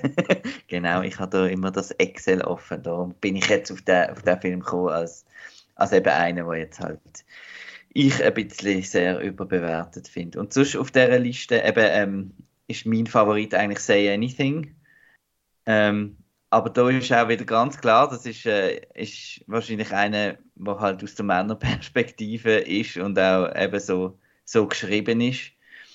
Und ähm, ja, das war jetzt von den 80er Jahren ist das meine Lieblings-Rom-Com und da ist am wenigsten, ich finde in den 80er bei diesen Highschool-Dingen sind eben auch mega viel, mega problematisch. Ja. Ähm, mit Consent ja. und so weiter heutzutage. Also die gerade Can't John buy me love schon News-Sachen und so. Ähm, und vor allem, weil sie dann auf Jugendliche auch abzielt sind, oder? Und das Ganze, die sind fast noch, fast noch ein bisschen schlimmer, weil sie dann das, eben das Highschool, ähm, das ist ja zwar immer noch so, aber eben immer das, die Klischees äh, fördern, eben vom Jock, vom Geek und vom, der kriegt halt nicht das Girl und so weiter. Und äh, ja, das finde ich an diesen Filmen einfach nicht so lässig, dass halt eben da nur die Coolen eigentlich eine Chance haben auf ja, also, also ich halt ja, zumindest wir haben ja letzte, cool vor ein paar Jahren haben wir ja mal über Breakfast Club geredet im Ketchup. Ja, genau. Und ich finde, der verhebt eigentlich immer noch, aber es hat eine gewisse sehr komische Sache, zum Beispiel, dass so die Kamera der Molly Ringwald so zwischen, unter der Rock zwischen bei filmt und finde so, hä, was soll das? Mhm. Ja, das kann man sich fragen, ob das nötig ist. Und äh, John Cusack in diesen Filmen, in, in der Rom-Coms spielt der John Cusack immer Psychos. Ist euch das auch schon mal aufgefallen? Also eben Say Anything, Psycho. America's Sweethearts, Psycho. Das ist, so, das ist für mich so eine ultimative Red Flag, wenn er in einer Rom-Com auftritt. High Fidelity ist, äh, ist auch ja. zum Teil. Gut, das ist nicht. Doch, in Serendipity ist er auch ein Psycho. Hey, der, der folgt einem Manic Pixie Dream Girl ähm, am äh, so die Nacht vor seiner Hochzeit findet er, oh mal, die habe ich mal noch cool gefunden, jetzt folgen wir der, oh, das tut noch romantisch. Okay, Psycho! Ich gesehen habe. Psycho! ähm, ja. Das, ich finde ich es dann Ende 80er hat so quasi wie so zwei ähm, Zweige von Romcoms. Einerseits eben so ein Nora Ephron-Style, so die eigentlich ziemlich lebensechte ähm, Erforschung von, von menschlichen Beziehungen und Gefühlen, wo man einfach mal schaut, wie die miteinander weiben. Und dann gleichzeitig so die High-Concepts ähm, Comedies mit sehr, sehr absurden Prämissen. Zum Beispiel, wenn man schon von Psychos redet, While You Were Sleeping, äh, wo Sandra Bullock, haben, haben den Film gesehen? Oh mein ja. Gott. Ja, Sandra Bullock, die verliebt sich irgendwie auf erst, also Insta-Love auf ersten Blick ähm, in, ähm, in einen Typ, der, ähm, und der geht dann irgendwie aufs Gleis und fällt ins Koma. Und damit sie ihn im, äh, im ähm, Spital besuchen tut sie so, als wäre sie seine Verlobte. Und äh, tut sich dann bei der ganzen Familie irgendwie, also dann kommt dann die ganze Familie dazu und oh mein Gott, du bist seine Verlobte. Und dann verliebt sie sich in die Familie. Und dann der Bill Pullman spielt seinen Bruder und dann er findet so, die Frau ist ein bisschen komisch und dann ist er eigentlich dann der Hauptlove Interest. Aber ähm, eigentlich ist sie ein absoluter Psycho, auch wenn sie sehr charmant ist. Wenn wir schon von Psychos haben, wie gesagt. Ähm, Pretty Woman ist sehr high Concept. Ähm, dass äh, der Millionär, der sich in eine Prostituierte verliebt und ihr, von ihr gezeigt wird, was Liebe wirklich bedeutet. Ähm, also, ja. Pretty Woman ist ja eigentlich äh, mehr ein Märchen. Also es wird ja immer ja. wieder auf, auf, ähm, auf Märchen-Sachen verwiesen. Also es hat ja so einen, so einen Erzählstimme, glaube ich, und so. Also es, und das mit dem weißen Ross und, und dem Ritter und so. Also es ist, es ist wie ein modernes Märchen. Ja. Und was ich dort noch lustig, einen lustigen ähm, Fun Fact finde, es gibt anscheinend ein alternatives Ende, wo die Vivian als Drogensüchtige stirbt. ähm, so, yeah, also dann haben wir dann wirklich die Rom-Com, das perfekte Rom-Com-Ende. ähm, jetzt haben wir, sind wir ohne es zu merken in quasi das goldene Age von der Rom-Coms eintreten. Ähm, da, haben wir, da müssen wir jetzt einfach über den Richard Curtis reden, oder? Ja. Ja! Ich bin, ein- ich bin ein großer Fan von Richard Curtis. Auch wenn, sein, wenn man seine Filme vielleicht jetzt anders schaut, als man es früher hat. Also, ich habe zum Beispiel Love Actually immer eine von meinen absoluten Lieblings-Romcoms, äh, zu meinen Lieblings-Romcoms zählt. Aber je, je mehr ich den schaue, desto trauriger finde ich ihn eigentlich. Also, so zum Beispiel die ganze Emma Thompson-Geschichte oder die ganze Geschichte ähm, von der, ah, wie heißt sie? Sie mit dem kranken Bruder. Laura Linney. Von der Laura Linney, genau. Ähm, das sind eigentlich mega traurige Sachen. Ähm, wie, wie stehen ihr denn zum Richard Curtis? Der hat ja, macht ja auch jetzt noch Film. Ist okay. Schon okay. Sind ihr, Ja. sind ihr, sind ihr nicht eingefleischte Richard Curtis-Fans? Ich, ist, ist das gleich wie About Time? Ist auch von ihm, oder? About Time Der ist auch von ganz ihm. schrecklich. Den yes- Yesterday-. Nein. Yesterday ist auch von ihm. Das ist okay. Ja, ich, han, ich, ich glaube, mein, mein absoluter Favorit von ihm ist Notting Hill. Der ist auch einer von diesen Filmen, die ich immer wieder schauen kann. Das ist eben der, der das einführt, was ich so doof finde, mit dem, äh, eben mit dem besten Kollegen oder so, wo wirklich einfach so zum, zum doof, also es, mega oft in diesen Filmen hat es Ah. einfach, vor allem der, der, die männliche Hauptfigur hat noch einen Kollegen, der mega primitiv ist und irgendwie da eine nach der anderen will und, äh, und und, und will dann beeinflussen, die Hauptfigur. Also das ist jetzt nicht nur bei Notting Hill, das ist bei ganz vielen Filmen so und das finde ich einfach auch ein relativ mühsamer Trope. Aber Äh. der Reese Fans ist so gut. Nein, einfach weil er in Unterhose dort steht, ist lustig. Also, das ist ja auch so. Äh, äh, Dings, äh, Female Nudity ist immer sexy und Male Nudity ist immer lustig. Aha. Ja, das könnte ich jetzt auch schon unterschreiben. genau. Nicht immer. Aber meistens. Also jetzt bei so, bei so Sachen. Genau. Hm. Ähm, Ich ja, finde Notting Hill cool und ich finde, der ist zum Teil auch recht traurig. Mhm. die ich Szene, wo er über den Markt läuft, ist super. Also eben, ich, ich schaue Ja. den Film halt nicht oft. Ich habe den vielleicht zweimal gesehen. Darum Mhm. äh, rede ich auch fast nicht in diesem Podcast. Ähm, aber äh, der, einfach so einzelne Momente, wo schon, also Notting Hill ist mir schon auch als sehr positiv in Erinnerung. Ich habe den dort auch im Kino gesehen. Ja. Und ähm, überhaupt jetzt hier in den 90er ist eigentlich, was bei mir angefangen hat, ins Kino zu gehen. Ja. Und äh, es ist nicht so gesehen, als hätte ich irgendwie jetzt speziell Romcoms irgendwie angesteuert, aber ich hätte ich habe sie auch nicht ausgeschlossen im Gegensatz zu anderen Leuten, sage ich jetzt mal im Kollegenkreis. Also äh, die lustigste Anekdote, die ich mit meinem äh, Kollegen, wo ich damals immer ins Kino gegangen bin, ist, dass wir zwei zusammen äh, 23.30 Uhr, zwei irgendwie 15-jährige Buben sind go What Women Want go in der Nocturne-Vorstellung. Auch. Und es ist uns gleich gesehen, haben, was die Leute haben. Aber ja, das ist schon Oh speziell. Das Ich ist, äh, Ich habe am Ja. gleichen Tag, als ich Notting Hill geschaut habe, habe ich auch Skisoldat geschaut und der ist auch super. Ja, Nein, das ist der- furchtbar. Nein. Also, Also- überhaupt das ganze hässliche Entchen-Ding. Äh, wir legen jemandem eine Brille an und dann ist sie voll äh, uncool und nerdy und dann ziehen wir die Brille ab und dann ist sie mega die tolle Frau. aber es geht in dem Film ja eigentlich mehr um ihn. Also weißt du, um seinen Wandel als um ihre, weil sie darf sich schlussendlich gleich mal selber sein. Sie macht das zwar alles mit, aber sie, sie verliert ihr wahre Ich eigentlich nie aus, dem, aus den Augen. Also ich habe das Gefühl, es geht schlussendlich gar nicht so um das. Auch wenn, wenn das schlussendlich der Aufhänger ist, wo, wo sehr viele Leute dann von dem Film reden.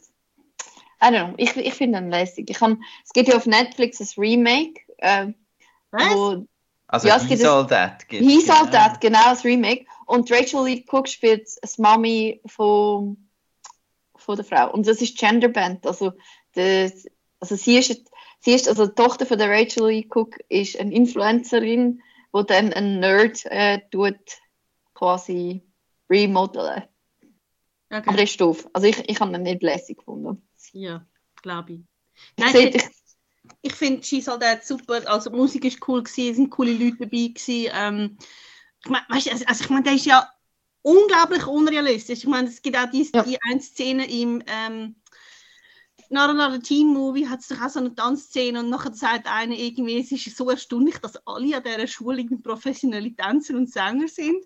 Und das, ist ja das hat er so All That so die, die, die mega choreografierte Tanzszene, die einfach so völlig schräg im Film innen ist, dass das alle können. Ich finde Mhm. den super. Der ist super. ich habe ähm, also dort in den, in den späten 90er sehr positiv rausgestochen ist natürlich für mich auch You've Got Mail.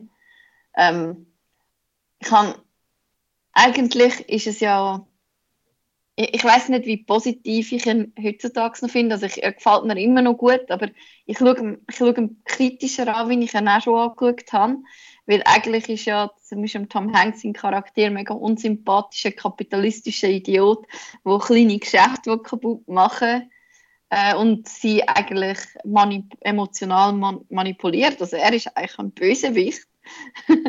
Aber es ist gleich irgendwie so charmant dargestellt. Und Sie hat dann auch noch den Freund, den, den Greg Kinnear, der auch so ein, ein Lauch ist. Also, ja, ja.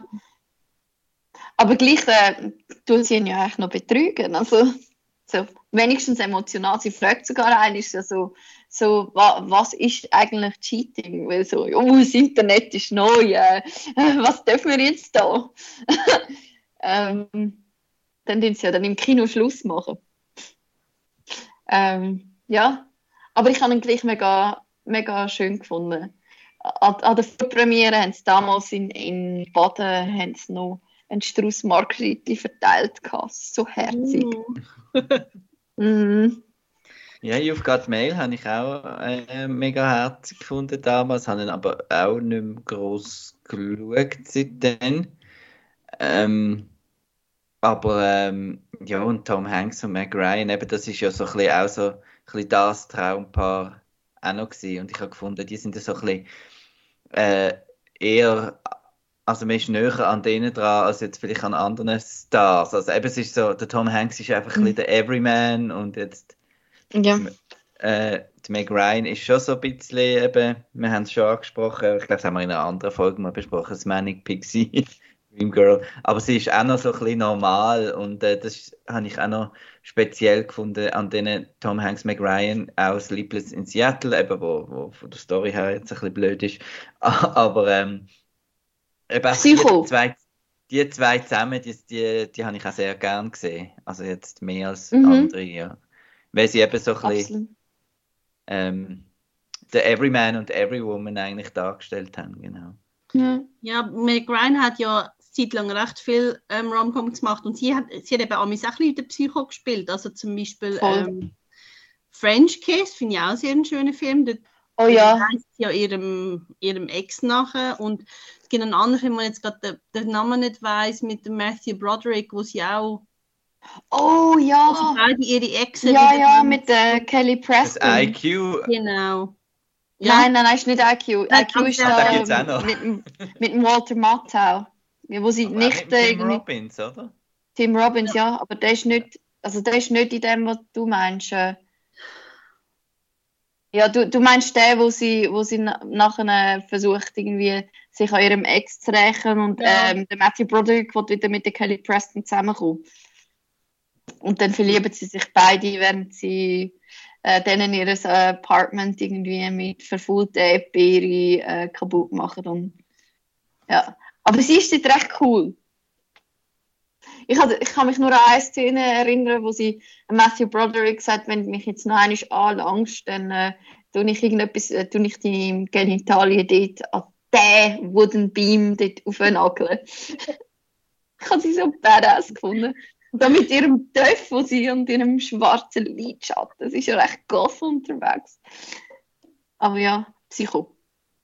Genau, und im French Kiss ist sie auch ein Psycho. Und in Sleepless in Seattle ist sie auch ein Psycho.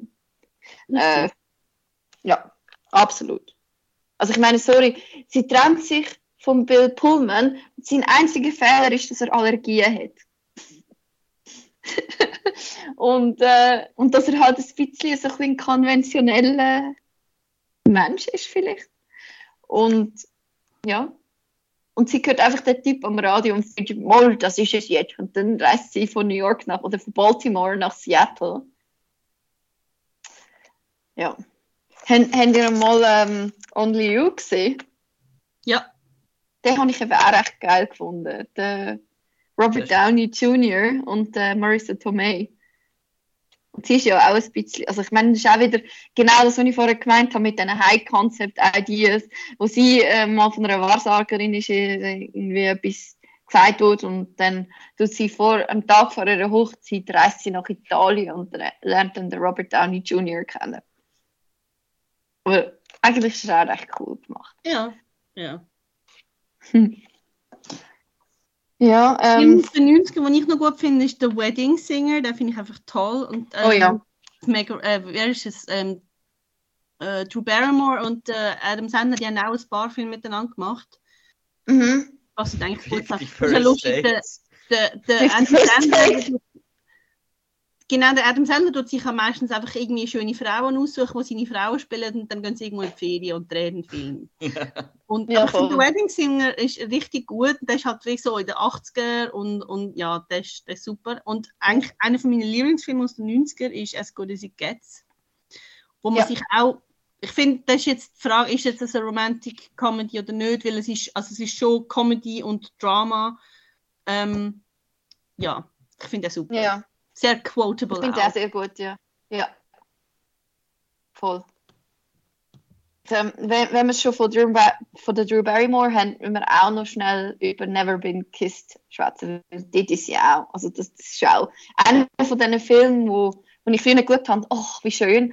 Aber eigentlich ist es auch hure problematisch, da die 25-jährige Journalistin, die Highschool infiltriert, ihre Kommilitoninnen und Kommilitonen emotional manipuliert, ihre ähm, Lehrer emotional manipuliert, sich dann in den Lehrer verliebt und dann das Gefühl hat, dass eine romantische Beziehung daraus kann entstehen. Problematic, he's a problem. Ich habe Ja. eh Mühe mit so Cringe-Sachen, wenn sich Leute irgendwo einschleichen und so eine andere Identität annehmen, dann wird es für mich sehr bald cringe. Und ich kann das so Sachen nicht so. Ich finde das so. Äh. Nein. Ja, vor allem, ich frage mich, weißt du, so, wenn, wenn, wenn das ein bisschen auf die Realität beziehst, wie kann man das nachher übersehen? Also, weißt du, so, wie kann er nachher neben ihr aufwachen und sagen, ja, das kann ich ver... Also, das, weißt du, so die Art von Täuschung, da kann ich darüber hinweg schauen.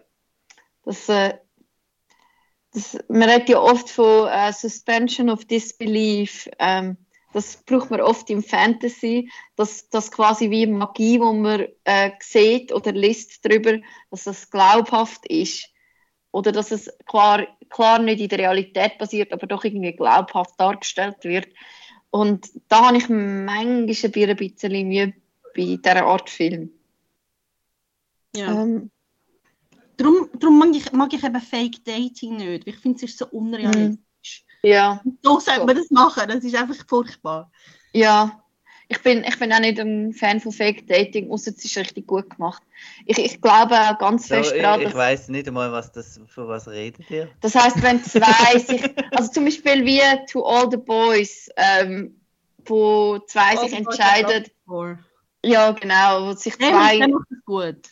ja, wo sich zwei entscheiden, dass sie quasi wie vortäuschen, dass sie in einer Beziehung sind, um ein Aha. anderes Ziel zu erreichen. Der Blöde, Ähm, es hat doch mal der, auch so eine netflix seich also wo sie immer an irgendwelchen, der hat eben keinen Sinn gemacht, an irgendwelchen Holidays immer zusammen. Ja, ja, der Holiday mit Genau. Emma Roberts. Ja. Ja, aber das Ja. ist nicht das Gleiche. Das ist, die gehen einfach zusammen nach Okay. Fest, aber sie sind nicht kein Paar. Ja, und die wissen, dass die, also, Ja, doch. Es ist schon ein bisschen, die, das, sie sind auch Fake Daten, doch. Und sie, also es geht ja mehr darum, dass sie nicht allein an die Events will. Aber äh, es gibt noch einen anderen, ähm, The Wedding Season heißt glaube ich, ich glaube, der ist auch auf Netflix und der macht das auch wieder sehr gut, äh, wo die eine, also ich, es, es, ist so ein bisschen, es sind Indian Americans und die tun sich dann zusammen absprechen, dass sie halt zusammen all die Wedding Events gehen, damit weil, weil dort hast du auch noch ein bisschen ein traditionelles Familienbild und sie, er, er hat nicht wollen, dass seine Tanten sind ständig verkuppelt und sie, sie hat auch keine Lust zum heiraten und dann sie sich einfach zusammen zeigen. Und dann merken sie halt, dass gleich gut zusammenpassen. Also zwisch, zwischendurch ist es herzig, aber es muss gut gemacht sein. Also ich in, den, in den 90er habe ich noch wollen, ähm, der, äh, Before Sunrise, das habe ich vor, vor, vor dem Podcast haben wir es davon gehabt, ob der jetzt als Romcom gilt oder nicht. Mhm. Ähm, ja. Weil, falls ja, wäre das auch ein, eine von meinen absoluten Lieblings-, also ja. Romanzen sozusagen. Er ist halt nicht lustig, also doch, durchaus zwischendurch ist er lustig, aber ähm, ich habe jetzt das nur noch einen guten Übergang gefunden zu den 2000er, wo wir jetzt dann kommen.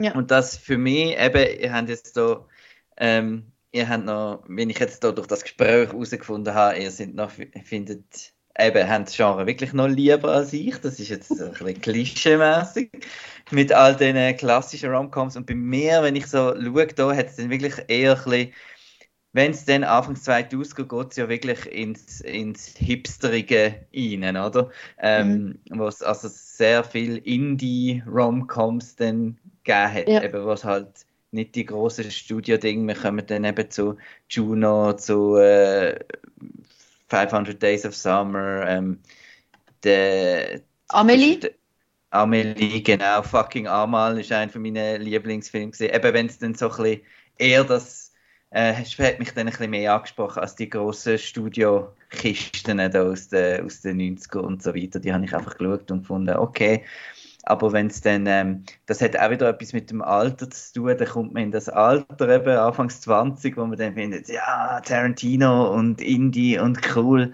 Und dann mhm. habe ich gefunden, sind eben auch die Romcoms ein bisschen, du hast ja auch Funny Haha darüber, das ganze Mumblecore-Zeug.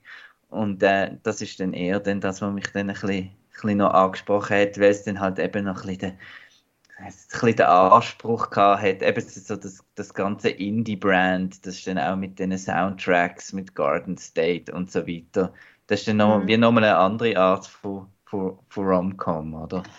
Andersrum hat das irgendwie wie ein Trend gestartet, dass man Rom-Coms sehr viel günstiger anfangen hat zu produzieren. Mhm. Und mir ist das irgendwie nie richtig bewusst worden, bis ich letztes Jahr in Toronto den Film What's Love Got to Do With It geschaut habe. Oh, das oh. Ähm, yeah. ist vom Regisseur von Elizabeth. Aber der, also ich, mir hat der Film eigentlich relativ gut gefallen. Aber dort habe ich gemerkt, hey, das ist mal wieder ein Rom-Com mit einem rechten Production Value, wo eigentlich mega auch ästhetisch äh, mit, also quasi teuer gefilmt worden ist. Und das merkst du auch an. Und da habe ich gemerkt, ja, eigentlich habe ich das fast ein bisschen vermisst weil, weil das halt vor allem meistens günstig produzierte Filme sind. Außer vielleicht, weißt du, so, wenn ein Woody Allen so einen Film macht wie, wie Christina Barcelona, dann ist es natürlich, dann, dann sieht es auch wieder teuer aus.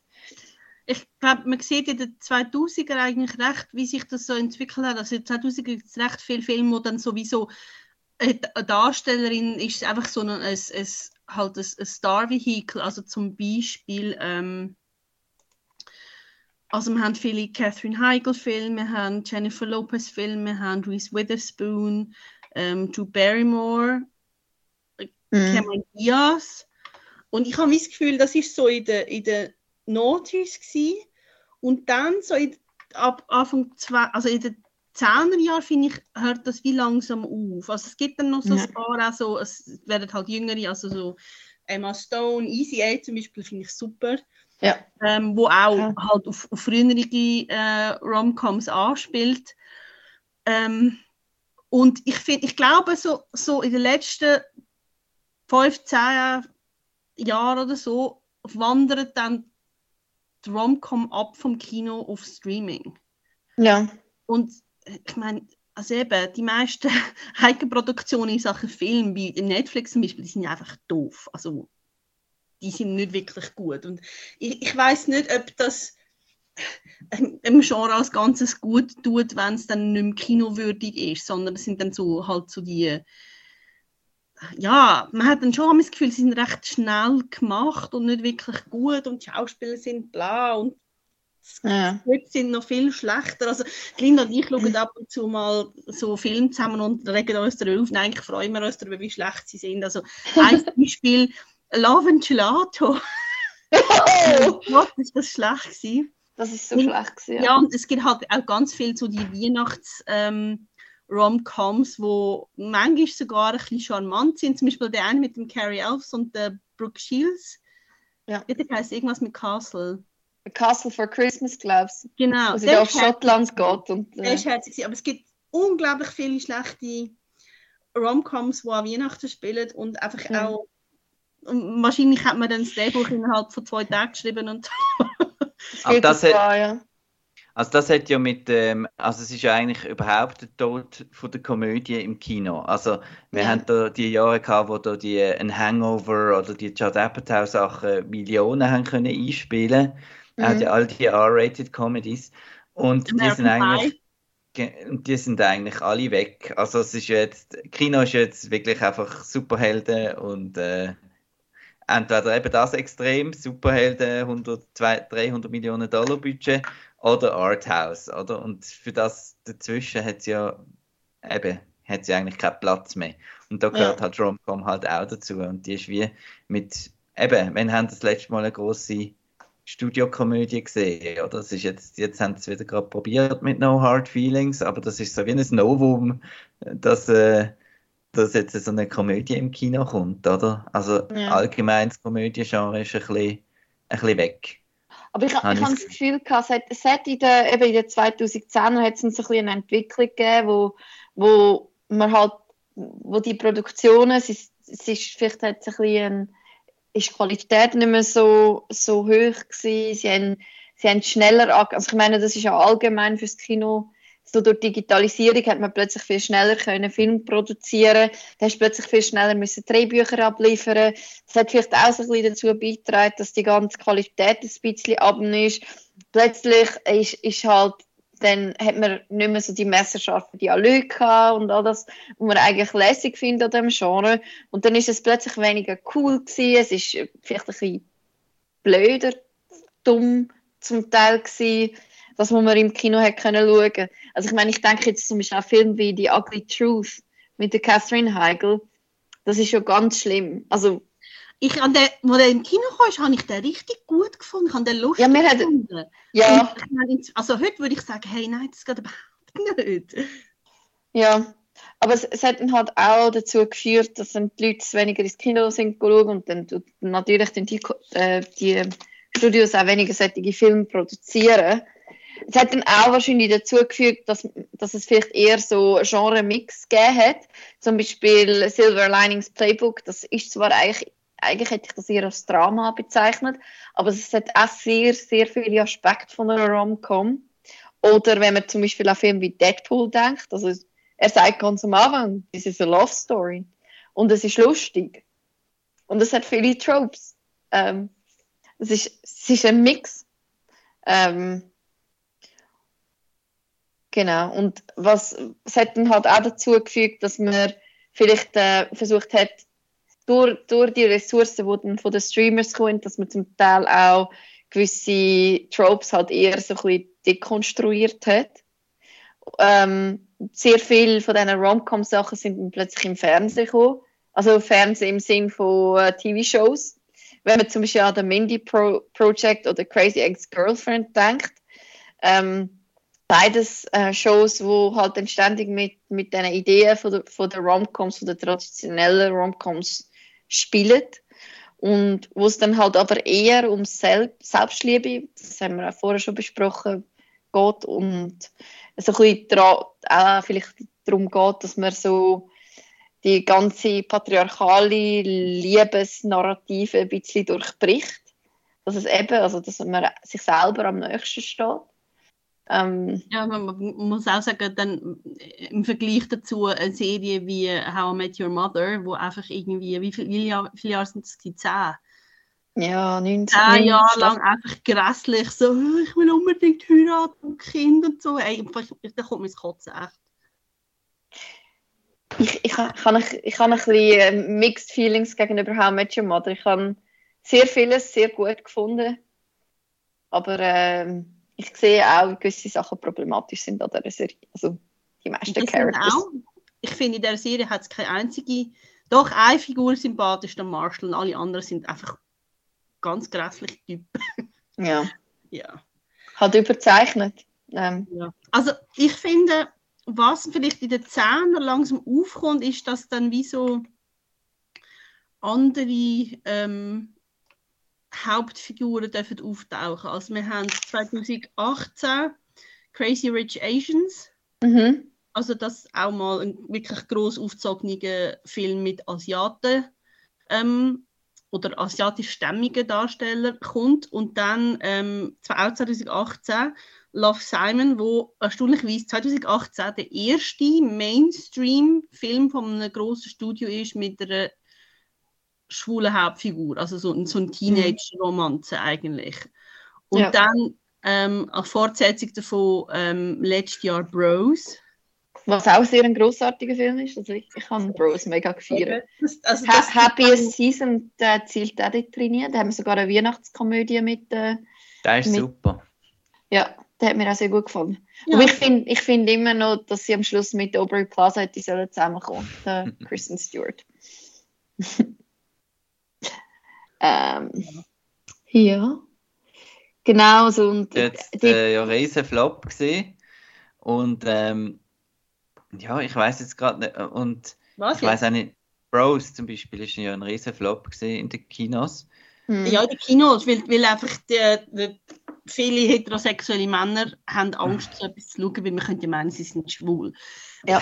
Das hat sich auch dann einfach auf Streaming-Serien. Ja, aber das ist doch auch ein Klischee, Petra. Aber das, so ist es. Also die Streaming-Zahlen sind extrem gut bei diesem Film. Ja. Mhm. Aber da merkt niemand, dass man es schaut. Okay. Was, was, was auch in die Richtung noch geht, ist Fire Island. Der ist auf Disney Plus. Und das ist eine schwule Adaption von Pride and Prejudice. Ähm, ich habe den letztes Jahr mal geschaut und ich habe, ich den auch recht gefeiert. Der ist wirklich gut gemacht sehr äh, eine Billigproduktion, aber auch sehr, sehr cool. Und er fühlt sich, also ich, ich meine, ich, ich, ich, kann es ja selber nicht beurteilen, aber es fühlt sich irgendwie so ein bisschen authentisch an. So die ganze Szene, wo dann beschrieben wird und so von, von ähm, homosexuellen Männern in New York, so in ihren Sport 20er bis vielleicht Ende 30er ähm, weniger geschwätzig wie, wie Bros. Obwohl das nicht etwas Schlechtes muss sein. Ich habe Dialog von Bros sehr, sehr cool gefunden. Ja. Ähm, Jetzt äh, genau noch, was da noch fehlt, ist äh, für mich der Marry Me, äh, wo ja, glaube letztes Jahr oder, oder so rausgekommen ist. Mhm. Und ähm, genau das ist so, wenn du gesagt hast, ähm, das nicht mehr die grossen Budgets und die, das ist wieder so, so, so eine gesehen, wo ich recht nostalgisch äh, gefunden ja. habe, weil der wirklich das 90er, also der hat voll das 90er-Ding einfach, einfach gemacht. Und da ja. habe ich erst gemerkt, dass es die Filme eigentlich gar nicht mehr so gibt, äh, ja. wo ich Marry Me gesehen habe. Nicht jetzt, dass der mega gut und so ist, aber hat irgendwie gleich etwas ausgelöst, so, ah ja, das ist wie früher noch.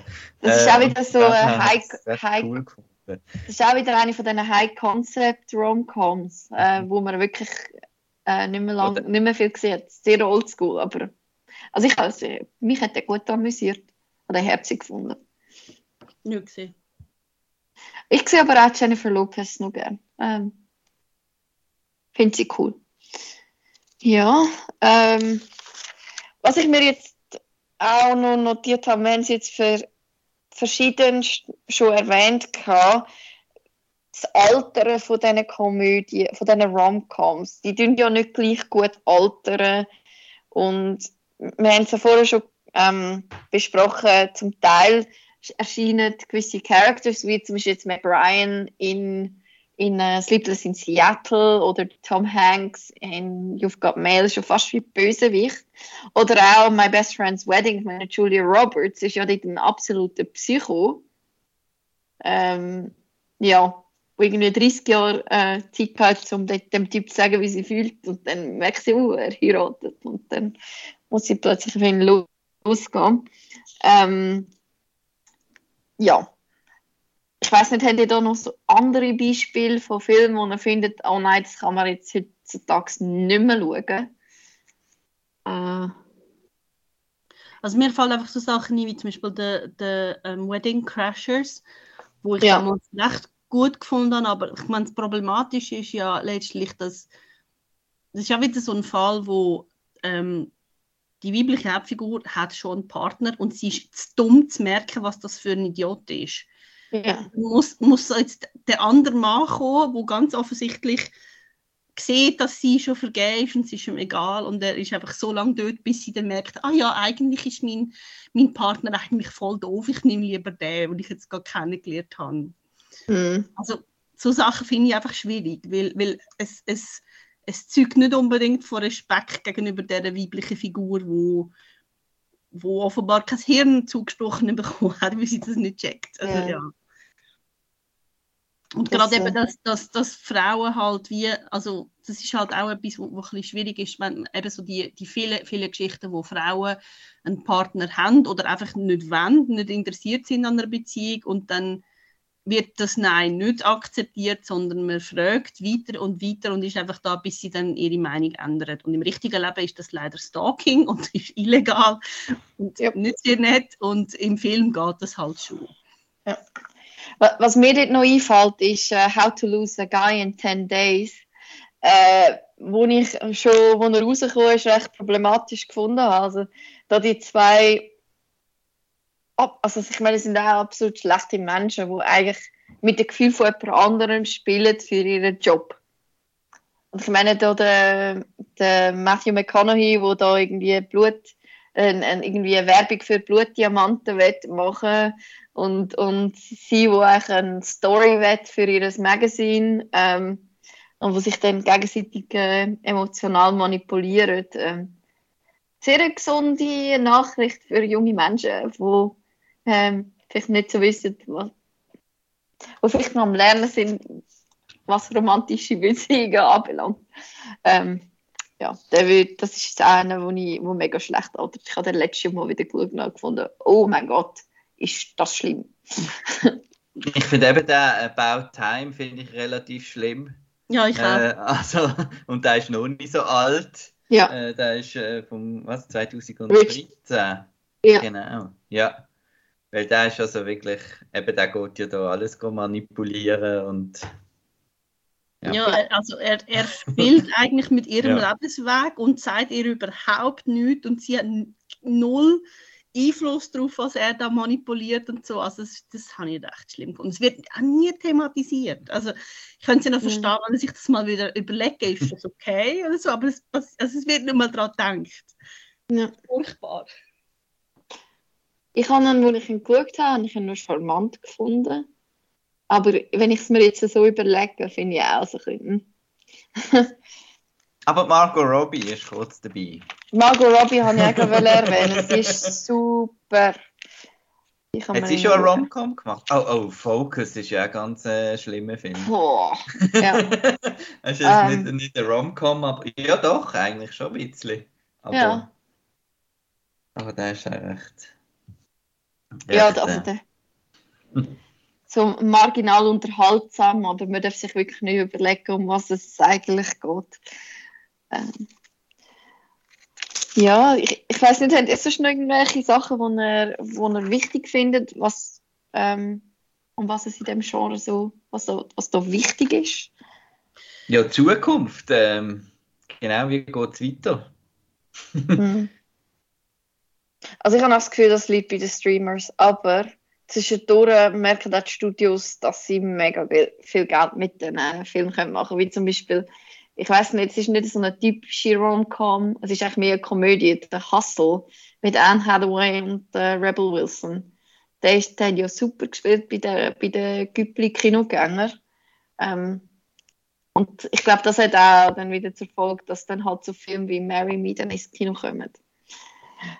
Ich habe das Gefühl, dass, dass vielleicht durch, durch die Aufsplitterung vom Streaming-Markt, also wenn jetzt jeder ähm, jedes Studio einen eigenen Streaming-Dienst ähm, hat, dass sich das vielleicht wieder ändert, dass vielleicht wieder mehr Sachen im Kino kommen. Also es könnte sein, dass jetzt einfach noch viel mehr im Streaming landet direkt, damit man das Abo löst und so. Aber ich könnte mir vorstellen, dass es wie so ein bisschen zurück, zurückbounced und ähm, dass wieder mehr ins Kino kommen. Eben, ich meine, so, wenn so große Schauspieler wie Julia Roberts oder Jennifer Lopez so Filme machen dann bringt es das schon, wenn man sie ins Kino bringt. Ja. Und was ich spannend finde, ist halt, dass es auch wirklich so verschiedene ähm, Alters... Ähm, gibt wie so Filme. Also es gibt ja auch Kinder, ähm, Romance, Teenies und dann eben auch viele, wo so ältere Leute sind, also so viele Nora Ephron-Filme in der, also so ab, ab den 90er, 2000er sind ja dann auch wirklich mit Rentner gewesen. Also das finde ich auch spannend, dass es so ein bisschen alles abdeckt. Mhm. Ja, ich denke, bei dem, eben, wie ich am Anfang schon gesagt habe, bei dem Genre ist jetzt, sind jetzt aber, glaube wirklich einfach, ähm, ich sage jetzt, im, ich weiß nicht, wie es in den USA ist, aber im europäischen Markt geht es einfach nur um die Stars, oder? Wenn, wenn der Bradley Cooper drin ist, dann ist der Saal voll. Und äh, wenn sonst irgendjemand drin ist, dann ist, geht niemand schauen wahrscheinlich. Im Gegensatz jetzt zu den grossen äh, Kisten, wo einfach der Brand oder der, der Captain Americas Verkaufsargument ist oder der, halt was auch immer, ist es bei den, bei den Romcoms nicht, nicht der Titel, wo das Verkaufsargument ist, sondern wirklich einfach, wer auf dem wer den Kopf auf dem Plakat hat. Oder? Darum mhm. hat ja wahrscheinlich auch, ich glaube, darum hat Bros nicht funktioniert, oder? Wenn jetzt das irgendwie Channing Tatum und weiß nicht, wer die Hauptdarsteller gewesen wäre. Ähm, was ja. dann wieder ge gegen den Film gesehen wäre eigentlich. Aber äh, dann hat er auch besser funktioniert als die zwei, die man nicht kennt. Ich glaube, bei dem Genre ist es extrem star-focused. Ja. Im Gegensatz zu allen anderen Genres eigentlich. Aber das Eben ein Horrorfilm läuft einfach, weil das ist ein Horrorfilm, die Leute wollen Angst haben. Aber ein Romcom zieht irgendwie nicht einfach, wenn es einfach ein Romcom ist. Eben für das gibt es eben alles auf dem Streaming. Ja. Mhm. Eben, da braucht es dann schon, also eben darum hat ja Ticket to Paradise so, ja. so viel Geld gemacht schlussendlich, weil es halt dann die Star Power hat. Also ich weiß noch, der Schießfilm The Mexican ist eine riesige Sensation gewesen, weil einfach äh, Brad Pitt und Julia Roberts zu dem Zeitpunkt die zwei zusammen, das hat irgendwie haben alle müssen sehen. Ja. Ich glaube, so, gerade in der Schweiz ist halt so der Durchschnittskinozuschauer, der irgendwie nur zweimal im Jahr ins Kino geht, die gehen halt wirklich wegen Namen schauen. Das stimmt schon. 1,4 Mal. Ja. Das ist schon so. ja. Ja, ich weiß nicht, so abschließend könnte ich sonst, würde ich gerne mit der Code von der Nora Ephron ähm, das Thema abschließen. Und zwar ähm, sagt die eine Figur in Sleepless in Seattle, die, Freund, äh, die Freundin von der Meg Ryan, you don't want to be in love, you want to be in love in a movie. Und das finde ich, das, das, äh, das tut sich sehr schön damit, mit der ganzen Idee von der Rom-Com, wo eigentlich von einer ganz anderen Welt fast schon in einem Sci-Fi-Space spielt, äh, weil halt Liebe ein bisschen etwas anderes ist in diesen Rom-Com-Films. Und das finde ich sehr sehr eine schöne Quintessenz vom ganzen Genre.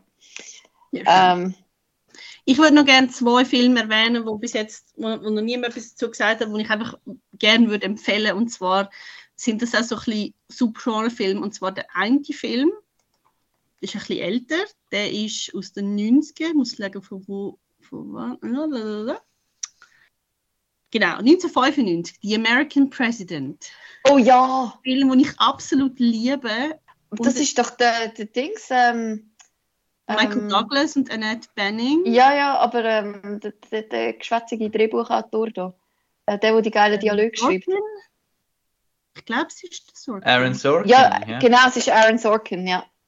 Genau, und dann macht auch mit das Magazin macht mit und der Michael J. Fox. Es ist wie so ein, ein Proto-West Wing ja. als, als Rom-Com. Den finde ich super, kann ich empfehlen. Und ein ja anderer Film, wo man jetzt auch könnte vielleicht ähm, darüber diskutieren ob das ein Rom-Com ist, Ähm, aber aus dem Jahr 2021 ein wunderschöner Film, The Map of Tiny Perfect Things, mit einem extrem coolen männlichen Hauptdarsteller. Irgendwas Allen. Ich muss schnell schauen, wie der heißt. Also es ist, es ist eben auch so eine Art ein, ein Subgenre.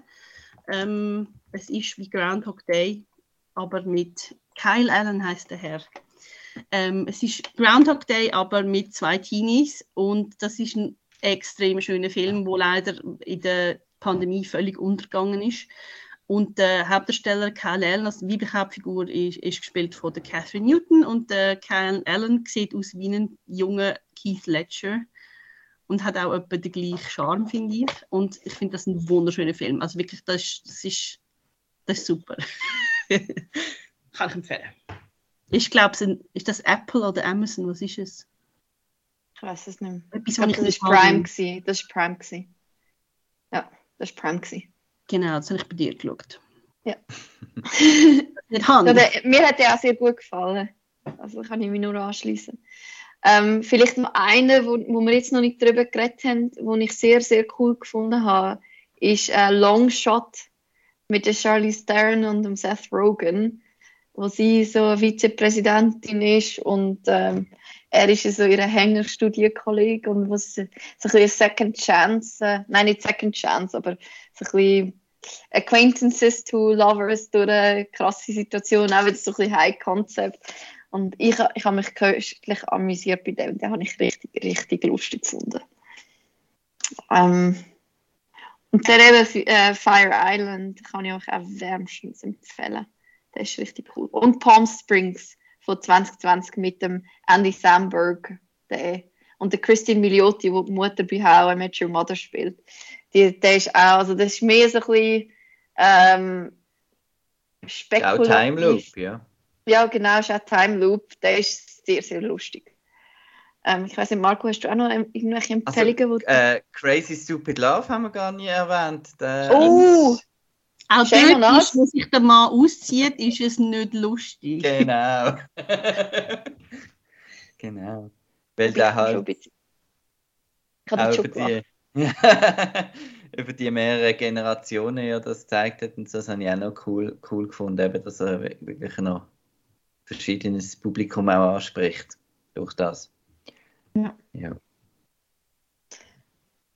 Ja, dann haben, dann haben wir, haben wir noch genug zum Schauen. Die meisten Sachen sind auch auf, auf den verschiedenen Streamers zu finden. Ähm, Marco, hast du noch etwas wollen zu der nächsten Podcast-Episode sagen? Äh, was ist, was ist, was ist denn? Ist denn, ah, dann ist Indiana Jones and the Uh. Dial of Destiny, genau, wird, äh, wird eine sehr hitzige, hitzige Sache. Und der Miraculous-Film kommt auch raus. nächstes Ah ja, anscheinend, ja. Ich Und glaub, ich kann noch äh, Ru Ruby Gilman äh, Teenage Crack gesehen. Das ist herzig. Nein, furchtbar. Ähm,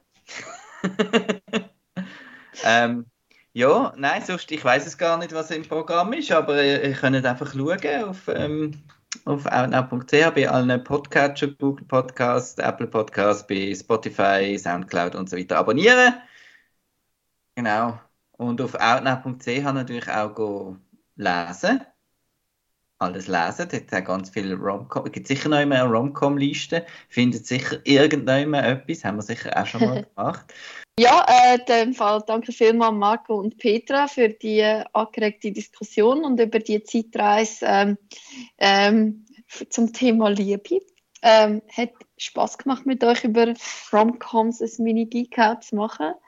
Ähm, ja, in dem Fall äh, der, viel Spaß bei der nächsten Episode. Wir wünschen euch auch alle Liebe in die Genau. Oh mein Gott, das ist Äh, ein nicht super, oben ist das super Sagen oder ein Fluch? Ich weiß. Ja, also Liebe kann auch Selbstliebe sein. Das haben wir jetzt vorher gelernt. Super Schlusswort, Petra. Ciao. Tschüss!